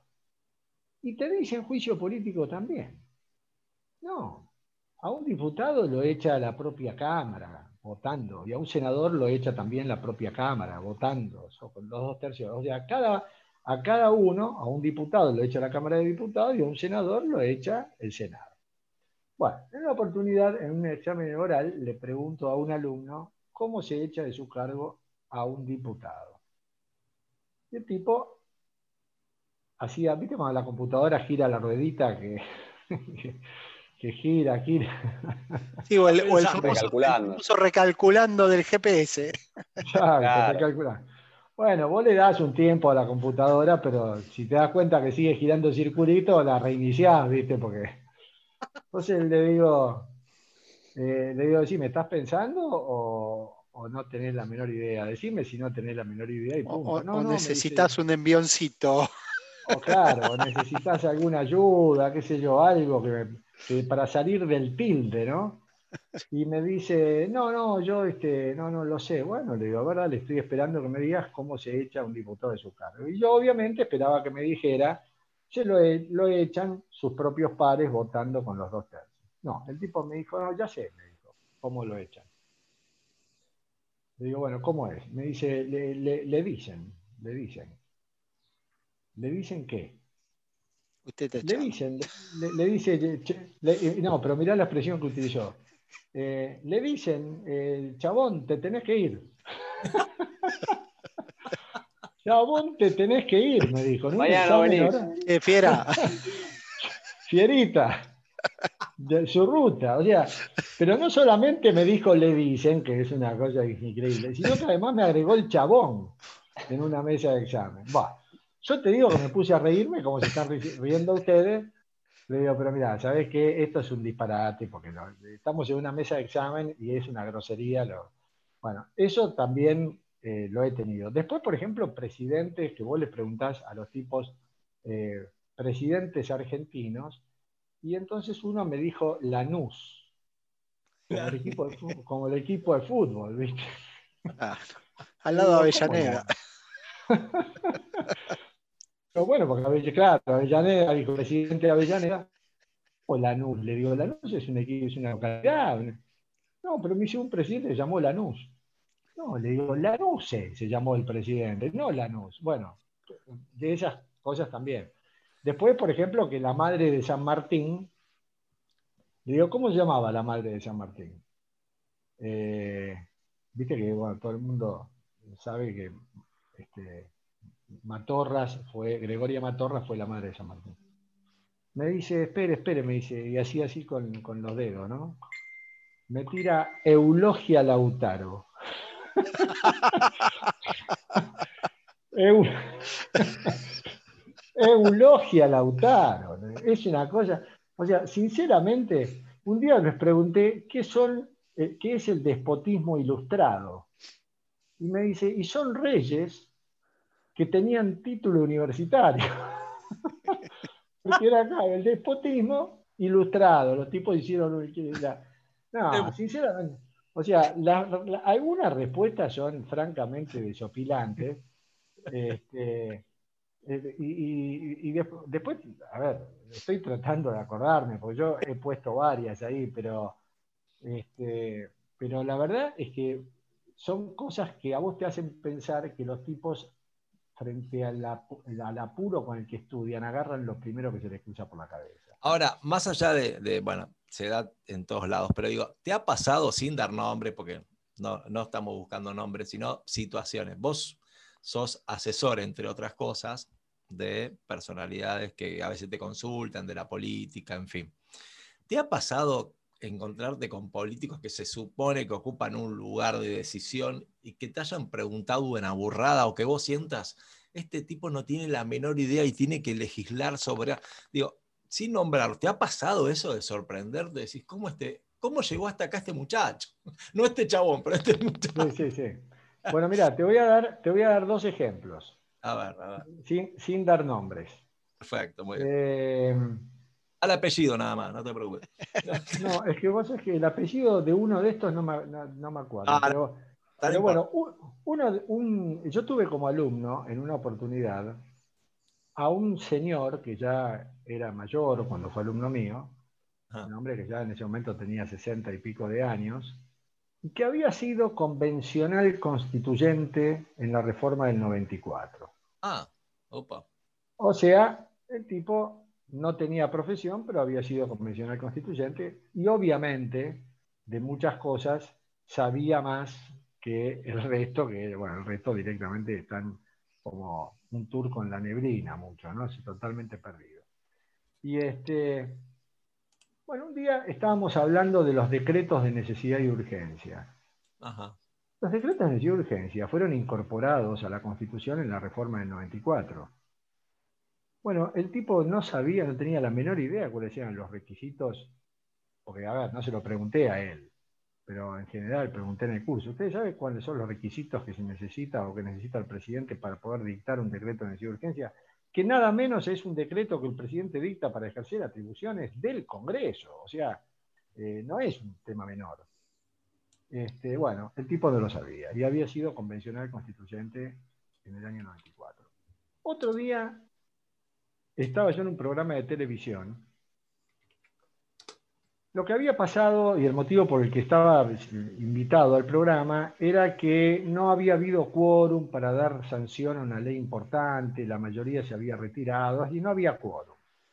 Entonces yo en un momento determinado dije, miren, yo quiero aclarar que cuando la mayoría no da quórum, la minoría, que está sin quórum para sesionar, tiene la atribución de aplicar sanciones a las mayorías que no bajan al recinto. Y esas sanciones, por ejemplo, son este, un descuento en la dieta. O sea, si son 257 diputados y no logran sentarse en las bancas 129, porque hay 120 únicamente, esos 120 no podrán empezar a sesionar, pero pueden aplicar sanciones eh, a los que no van. Bueno, eso yo lo dije al aire. Y detrás de cámara, porque estaban invitados para el bloque siguiente, había cuatro o cinco tipos de traje que yo no sabía quién hacer. Bueno, cuando yo me voy del, del- canal, o sea, me voy del, del estudio, abro la puerta del estudio ya para irme, siento que alguien me dice, doctor, alguien que me siguió cuando yo me iba.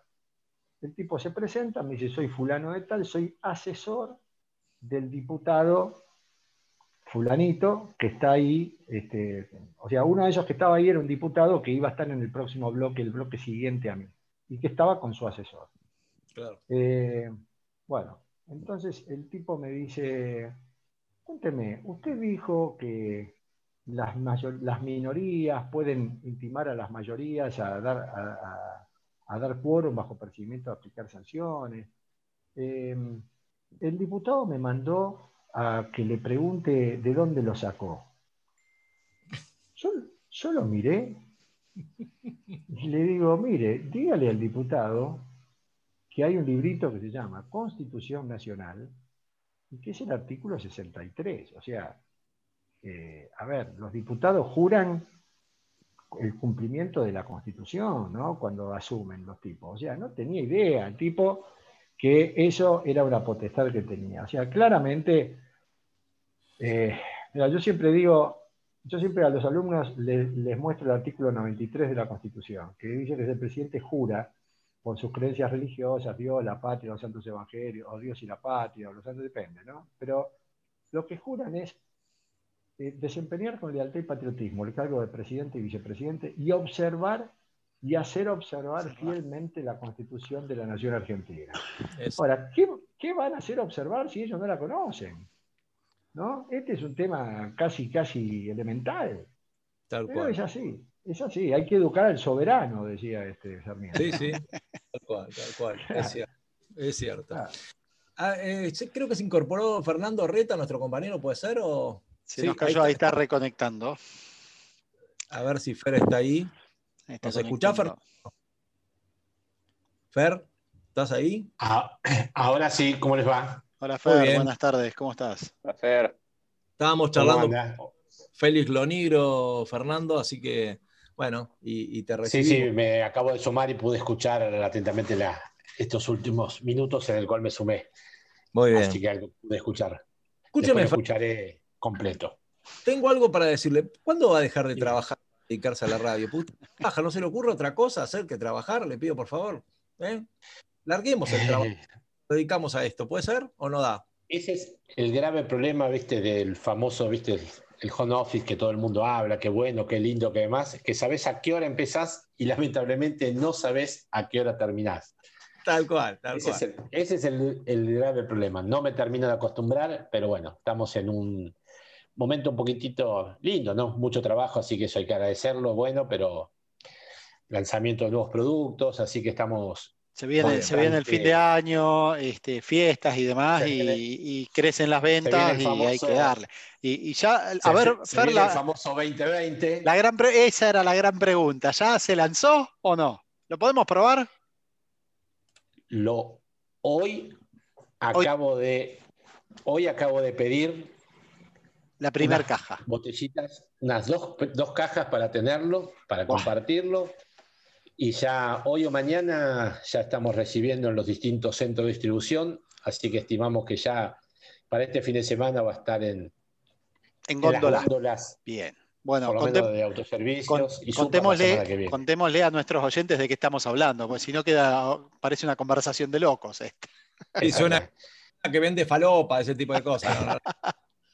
No, fue un- una idea que surgió, bueno, para que ya saben, yo estoy en estos momentos en la bodega que yo trabajo, Dante Robino, en el mes de marzo de este año, fue comprada por el grupo Ambev, que en Argentina son los dueños de Quilmes, y es la primera bodega eh, en el mundo que, bueno, un grupo así se mete en el mundo del vino, ¿no?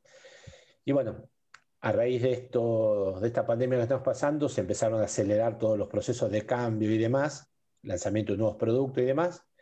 Y bueno, en una charla un día el director de la empresa que empezó a decir, tenemos que sacar un espumante, nada, eh, relativo a este, a este fin de año, a este año mejor complicado como estamos saliendo.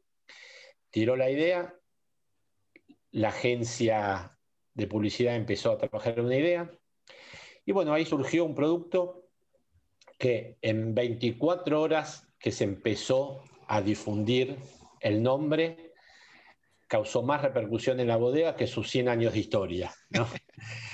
Eh, la agencia contrató a la negra Bernacci, que fue la que grabó el video, el audio, Spot, sí.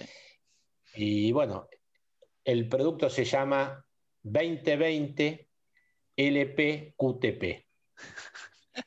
Queda a criterio de cada persona cómo puede interpretar esas iniciales. ¿no? Eh, el audio que algunos se filtró de la agencia, bueno, fue la Nera Bernacci con su forma de ser. Fue bastante, ella utilizó lo más conocido, ¿no? No vamos a decirlo por radio para no repetir una grosería, pero ella utilizó esas letras como ella le- le gustó más, se filtró ese audio. Quiero aclarar que no es el original de la bodega, el original de la bodega no dice esa, grosería, pero bueno, la realidad que tuvimos partida limitada de 300.000 botellas y desde el lunes a la noche que salió esto, eh, desde la semana pasada, no, bueno, eh, nada, las redes sociales, clientes, colegas, amigos, bueno, me están llamando demás con este producto porque realmente les, les gustó mucho la idea. Y cabe aclarar que ahora recién yo no lo sabía, este es su- la agencia que trabaja es de un publicista muy, muy reconocido, Carlos Bayala. Sí. Carlos Bayala hoy está trabajando, está radicado en Londres, está trabajando para la, para la NASA, es un publicista de la puta madre, y para aquello, digamos, en Quilmes, él hizo la famosa publicidad de Andes Origen, y digamos, la que más también conocida y recuerda a la gente es la primera publicidad de los muñequitos de Mamá Luchetti. Sí. Bueno, la hizo Carlos Bayala, el famoso búho del banco hipotecario. Son esas publicidades que quedaron bastante pegadas, ¿no? Y ahora, bueno, trabaja con este concepto, así que, eh, bueno, estamos con eso, que en menos de 30, 40 días sacar un producto no fue fácil y bueno, realmente ya estamos, si Dios quiere, este fin de semana en las góndolas. Así que 2020 LPQTP, próximamente en las góndolas. Muy bueno. Bueno, Fer, nos quedan 20 minutos de programa. La idea es dedicarte el segmento, digamos, bueno, de- que, que vos puedas darnos tu segmento, al cual va a participar Félix, y después le, después le dedicamos los últimos 10 minutos a, a nuestro invitado para terminar con él. ¿Te parece bien?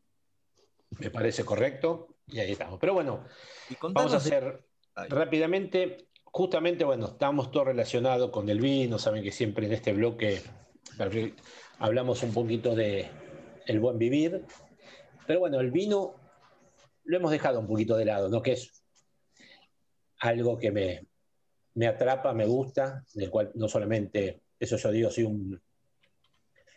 Me gusta mucho porque trabajo en esto, así que realmente es algo muy lindo trabajar en lo que a uno le gusta. Y si bien me adelanté un- una semanita, porque realmente el próximo 24 de noviembre es el Día del Vino Argentino, me adelanté un poco una semana, quise, a ver, pero buscar algo diferente, porque ya en este programa hemos hablado un poquito sobre, sobre distintos tipos de vinos, sobre algunos conceptos generales sobre vinos tintos, blancos, rosados, sobre procesos de elaboración. Hemos tenido, no me acuerdo si fue el año pasado, cuando la visita en el estudio de una sommelier, en el cual hemos hablado bastante sobre el tema del vino. Pero hoy lo quise llevar por otro lado y empecé un poco a mirar cómo el vino, yo siempre digo, no, el vino es cultura. Y tenemos infinidad de casos como para poder decir el por qué. Pero empecé después a pensar en esa cantidad de frases. Primero lo quise buscar por, también por el tema un poco más musical, digamos, canciones que hablaron del vino y demás, pero después me un poco dediqué a investigar frases, frases célebres, ¿no? De tanto filósofos, pensadores, científicos, escritores, poetas, pintores, directores de cine, diseñadores, bueno, toda esta gente a lo largo de la historia del vino, que es fuertemente ligada a la, a la propia historia del ser humano, ¿no? Son incontables las veces que encontramos a este producto como una fuente de inspiración. Y estas personalidades más influyentes a la hora de construir, digamos, el marco de un pensamiento occidental, plasmaron en palabras sus impresiones acerca del vino. Y lo que hice yo fui juntar algunas que me parecieron un poquitito más interesantes, frases del vino, que nos, nos ayudan un poco a la importancia que ha llegado a tener este producto en la actualidad. Y vamos a empezar con una, algunas son anónimas y otras son de filósofos, como decía, y pensadores muy conocidos. Una que dice, el vino lava nuestras inquietudes, enjuaga el alma hasta el fondo y asegura la curación de la tristeza. Lucio Séneca. También encontramos una famosa frase de Dante Alighieri, el vino siembra poesía en los corazones. Otra frase de Dowland que dice, algunos seres humanos se suavizan con la edad, como el vino, pero otros se agrian con el vinagre, como el vinagre, perdón. Después está otra famosa frase que realmente desconocía, y muchos desconozco el autor, ¿no? Supuestamente la famosa frase de es in vino veritas, que traducida dice, en el vino está la verdad. Plinio el Viejo, esto totalmente lo desconocía. El gran director cinematográfico Federico Fellini dijo, un buen vino es como una buena película. Dura un instante y te deja en la boca un sabor a gloria.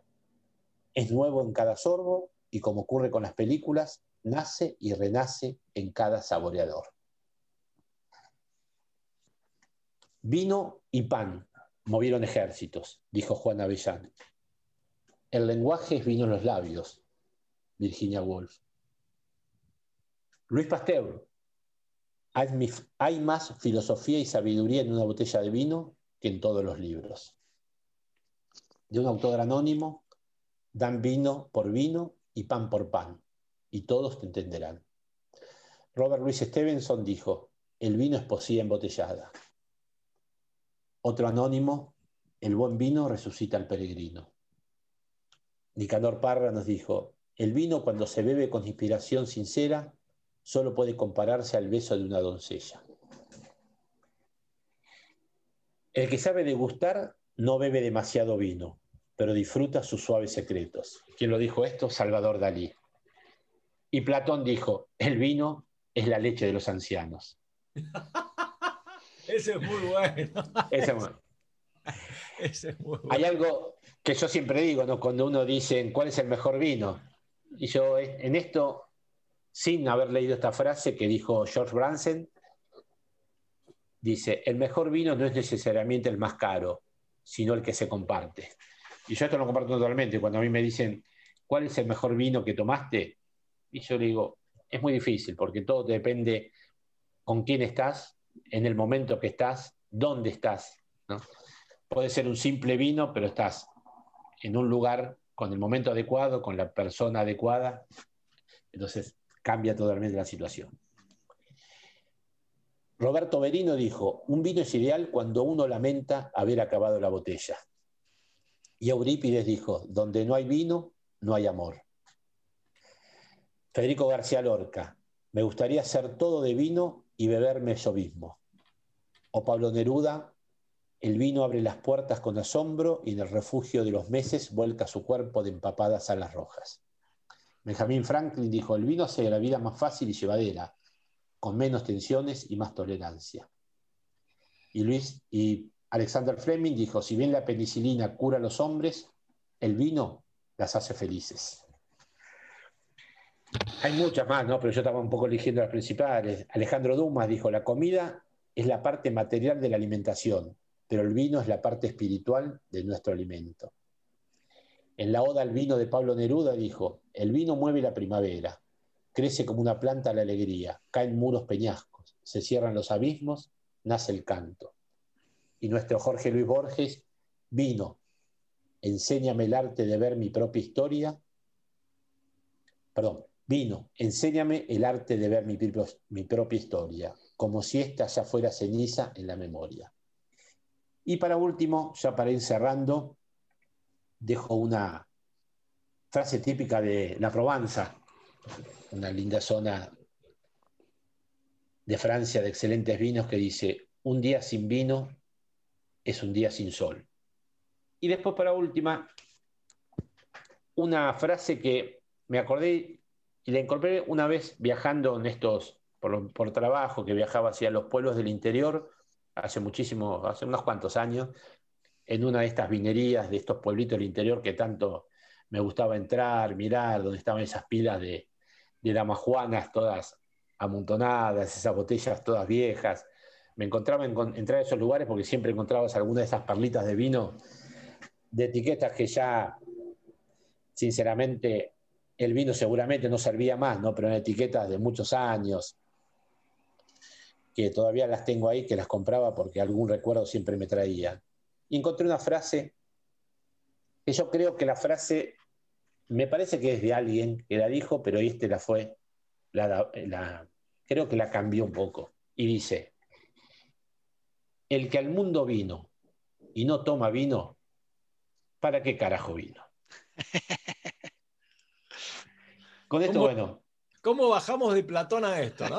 No, puedo. Te faltó, puedo te hacer- faltó- te faltó la famosa Fer, esa al pan pan y al vino. No vamos a decir la publicidad, ¿eh? no vale. No, eh, me, voy a me voy me voy tomar la atribución de preguntarle algo a Fernando. ¿O no? ¿Cómo, ¿Cómo no? Un gusto. Puede ser. ¿Qué tal, Fernando? Un placer. Yo, soy- yo Hola, soy, Feli, ¿qué tal? Un gusto. soy un invitado al programa, pero bueno, me Ah, sale impecable, también. pude- Adelante, adelante. Me Adelante, sale el por favor. conductor también. Me parece bárbaro. Este, ha bueno, tenido, eh, teniendo programa de radio, así que sabe de esto. Sí, bueno, por eso me sale el conductor. Pero bueno, sinceramente, eh, eh, tengo en este momento al lado mío ya, eh, acabo de cargar el arma porque me estoy por pegar un tiro, no sé para qué vivo. Eso, a mí no me gusta el vino. Ah, bueno. Próxima traemos frases de agua. Bueno, Pero vos sabés la que, próxima- pero está Sí, bien, escucho, yo creo que, yo creo que, yo, eh, escuché con atención y además hay- algo que hablaste de los vinos agrios, ¿no? Este, a mí me trae más recuerdo porque yo creo que el vino más agrio es el vino mi suegra. Eso es. Este, bueno, y te quería, te quería preguntar algo, este, Fernando. Esto, esto sí es una pregunta técnica. A mí no me gusta el vino, pero bueno, he estado en pareja eh, un tiempo con una, con una chica a la que le gustaba el vino. Si hay alguien que la conoce bien en Miguel, ¿no? Eh, Bueno, me llevó una fuimos a Mendoza y a ella le gustaba ir a las bodegas, vamos a las bodegas, qué sé yo. Yo siempre lo que. Y fuimos a la bodega de Zucardi ahí en, en- en Mendoza. Yo ahí le hice la misma, le hice la misma pregunta, le hice la misma pregunta al, al- al guía que es la que te haría a ti, Fernando. Eh, a mí no me gusta el vino, pero, pero el único que tomo, eh, y que ese sí realmente me gusta, es el vino blanco dulce. Eh, y todo el mundo me dice, y nada, se nota que no te gusta el vino, porque si te gusta esa porquería, evidentemente es porque no te gusta error. el vino. Ahí está, ahí está. ¿Por qué craso error? A ver, primero, justo nombraste, si bien No la trabajo- Zucardi, ¿no? Una bodega que tengo un pequeño corazoncito que 18 años trabajando en Ah, esa ¿sí? empresa, la, la conocí desde nada, desde que empezó, así que 18 años trabajando en esa empresa. A ver, seguramente lo mejor que te dice el comentario son un poquitito estos nuevos eh, enólogos o nuevos sommeliers, mejor que aparecieron, que hicieron del vino una bebida más difícil para tomarla. Y, al- y de ahí alejaron a mucha gente. A ver, yo siempre lo sostengo después de tantos años. Vos tomás el vino como más te gusta. Y si te gusta el vino dulce, tomalo el Mm. vino dulce. Si te gusta tomarlo con hielo, tomalo con hielo. Y yo siempre Ajá. digo, es la puerta de ingreso del vino. Seguramente después, ¿te gusta el vino dulce? Tomalo. A lo mejor después, bueno, pasar y decir, voy a tomar un blanco frutado, a ver qué es Mm. y cambio y tomo esto. Y después a lo mejor pasás a otro. Es decir, hay vinos blancos espectaculares, vinos dulces. Por ejemplo, decir, en la zona de Hungría, los famosos tokashi húngaros son los vinos dulces y son los vinos, uno de los vinos más caros del mundo. ¿no? Está hecho un sistema de lo que se le llama podredumbre noble, botritis, es una enfermedad que ataca al hongo, y son uno de los vinos más caros del mundo. Entonces, y tenés, a ver, si vos te- hoy estás comiendo, por ejemplo, bueno, vamos un poquitito más sofisticado, ¿no? Un- una comida, digamos, preferida de los franceses, como es el foie gras. El foie gras no lo podés comer, acompañar con otra bebida que no sea un vino, un vino dulce. El maridaje es con vino dulce, claro. Totalmente. Igual que tenés cualquier, un queso azul, está perfecto, un vino dulce, algún postre. Entonces, el que te dijo eso realmente no, a ver, No, sa- no, no, no, es- Ah, es no digo que no sabe, pero es un poco, es un poco eso, ¿viste? Que estigmatizan a la gente, como dice vino blanco para las mujeres y demás. ¿Te Claro. gusta el vino blanco dulce? Sí, lo único que te diría, tomalo, te encantaría. Y si seguís Bien. tomando eso, después busca un blanco frutado, un chardonnay, un viognier. Claro. Y Claro. ahí es, es el mundo para poder, yo siempre digo, es la llave de ingreso para el mundo del vino. Ok, Pero ok. te gusta eso, tomar vino blanco dulce como quieras, como más te guste, así que Fantástico. sin ningún problema. Y bienvenido Perfecto. sea al mundo del vino. Gracias, Fernando. Así que bueno. Pero bueno, con esto un poco festejando el próximo 27 de noviembre, que es el Día Mundial del Vino, perdón, el Día del Vino Argentino, me quería un poco adelantar y, y hablar sobre esta noble bebida.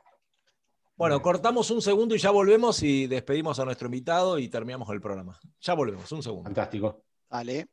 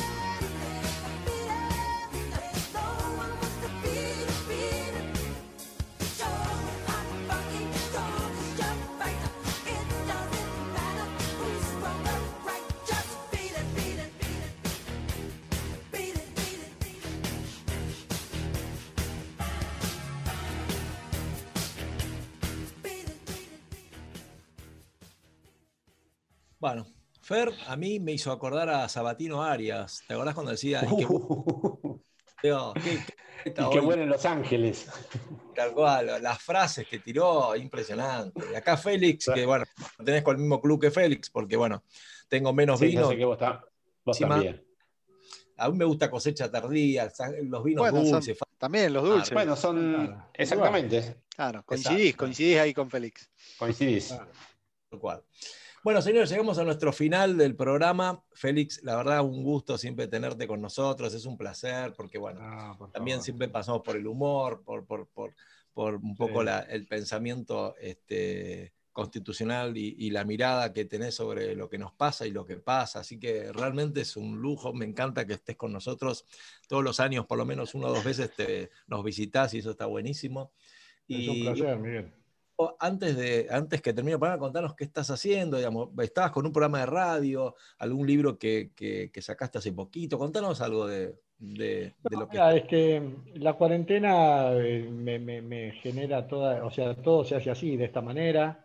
O sea que todo mi trabajo, que no puedo en este sentido, gracias a Dios, quejarme, pero bueno, lo que pasa es que no me gusta dar clases de esta manera, trabajar todo, todo- A mí me gusta, yo creo que la vida es presencial y no veo la hora que alguna de estas vacunas llegue y se imponga como para poder, este, para que la tecnología vuelva a ser un complemento y no la parte esencial de la vida de uno, ¿no? Exacto. Eh, estoy, estoy, he trabajado ya y lo he terminado en un libro, eh, es un proyecto que, bueno, esperaré el, el año que viene para ver si lo podemos publicar. Es un libro que este, está, apunta a la educación cívica precisamente de la gente en general, con un formato de un libro de educación cívica que no es el tradicional de los colegios. Este, bueno, en fin, eh, eh, estoy, ya lo he terminado y, ojalá el año que viene este, pueda salir. Así que eh, esa- eso es lo último. Y después las nuevas ediciones, naturalmente, de los libros que tengo para los alumnos, Derecho Constitucional, Derecho Público Constitucional, que bueno, que ya están en la calle recientemente, ¿no? Hace unos meses.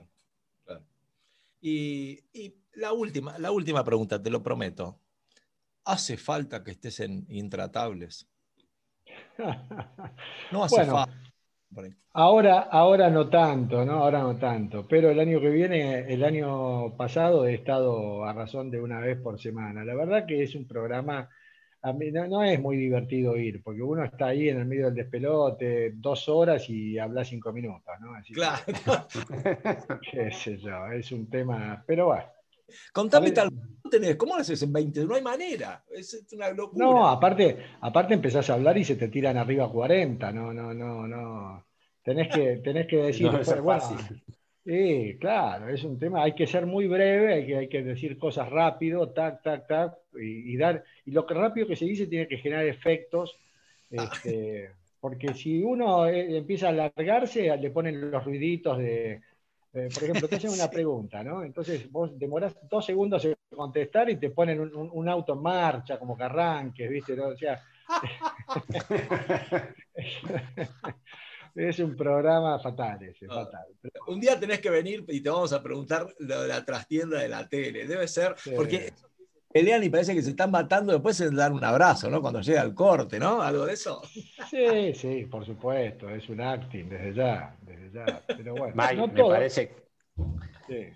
¿Qué cosa? no, digo, conociéndote un poco, Mike, en cualquier momento yo sé que cortamos aquí y le vas a decir que te invite, ¿eh? que te invite, que querés estar atrás, ese atrás de cámara, a vos te gusta. Lo querés vivir ahí, en ¿eh? persona. ¿Por qué sí. no? ¿Por qué no? ¿Por qué no? Claro, por supuesto, no hay ningún problema. Qué grande. Bueno, Que Félix, guste. gracias de Bueno. corazón. La verdad que sos siempre muy generoso con nosotros y eso lo agradecemos mucho. Eh, y bueno, gracias también Totalmente. Participar y por, y bueno, por, por bancarnos este tiempo, porque sabemos que el tiempo es un regalo que uno le hace al otro siempre, así que te lo agradecemos de corazón. ¿eh? Bueno, muchas gracias, Miguel. Bueno, que tengan buena semana y buen fin de semana. Después fuera del aire, y gracias. aire nos vas a contar qué hacías en Puerto Madero, pero eso lo dejamos para otro momento. Perfecto, perfecto. ¿Cómo no? Bueno, bueno, gracias Fer, gracias Rolfi, gracias, Gracias. Juani, Félix Lonigro. Esperamos a la reina, sigue sin aparecer la reina, no formula declaraciones, ni contesta los mensajes, nada. En algún Ya momento. nos va a sorprender, ya, Yo ya creo- nos va a sorprender. Por ahí hicimos mal la cuenta, así que si hicimos mal la cuenta, semana que viene tiene que estar sí o sí. Ya, ya no, nos va a sorprender. nos va a Vamos a ir llamándola de a uno, despacito, a ver. ¿eh? Nos va a sorprender. Nos va a Hoy de- sorprender. Debutaron juntos Fer y Juan y que no teníamos ese antecedente. Así que muy bien. ¿eh? Exactamente, ¿viste? ya de a poco vamos acoplando Teníamos ese lujo. bueno, nos vemos la semana que viene. Chau. Chao. Chau, chau. La semana que viene.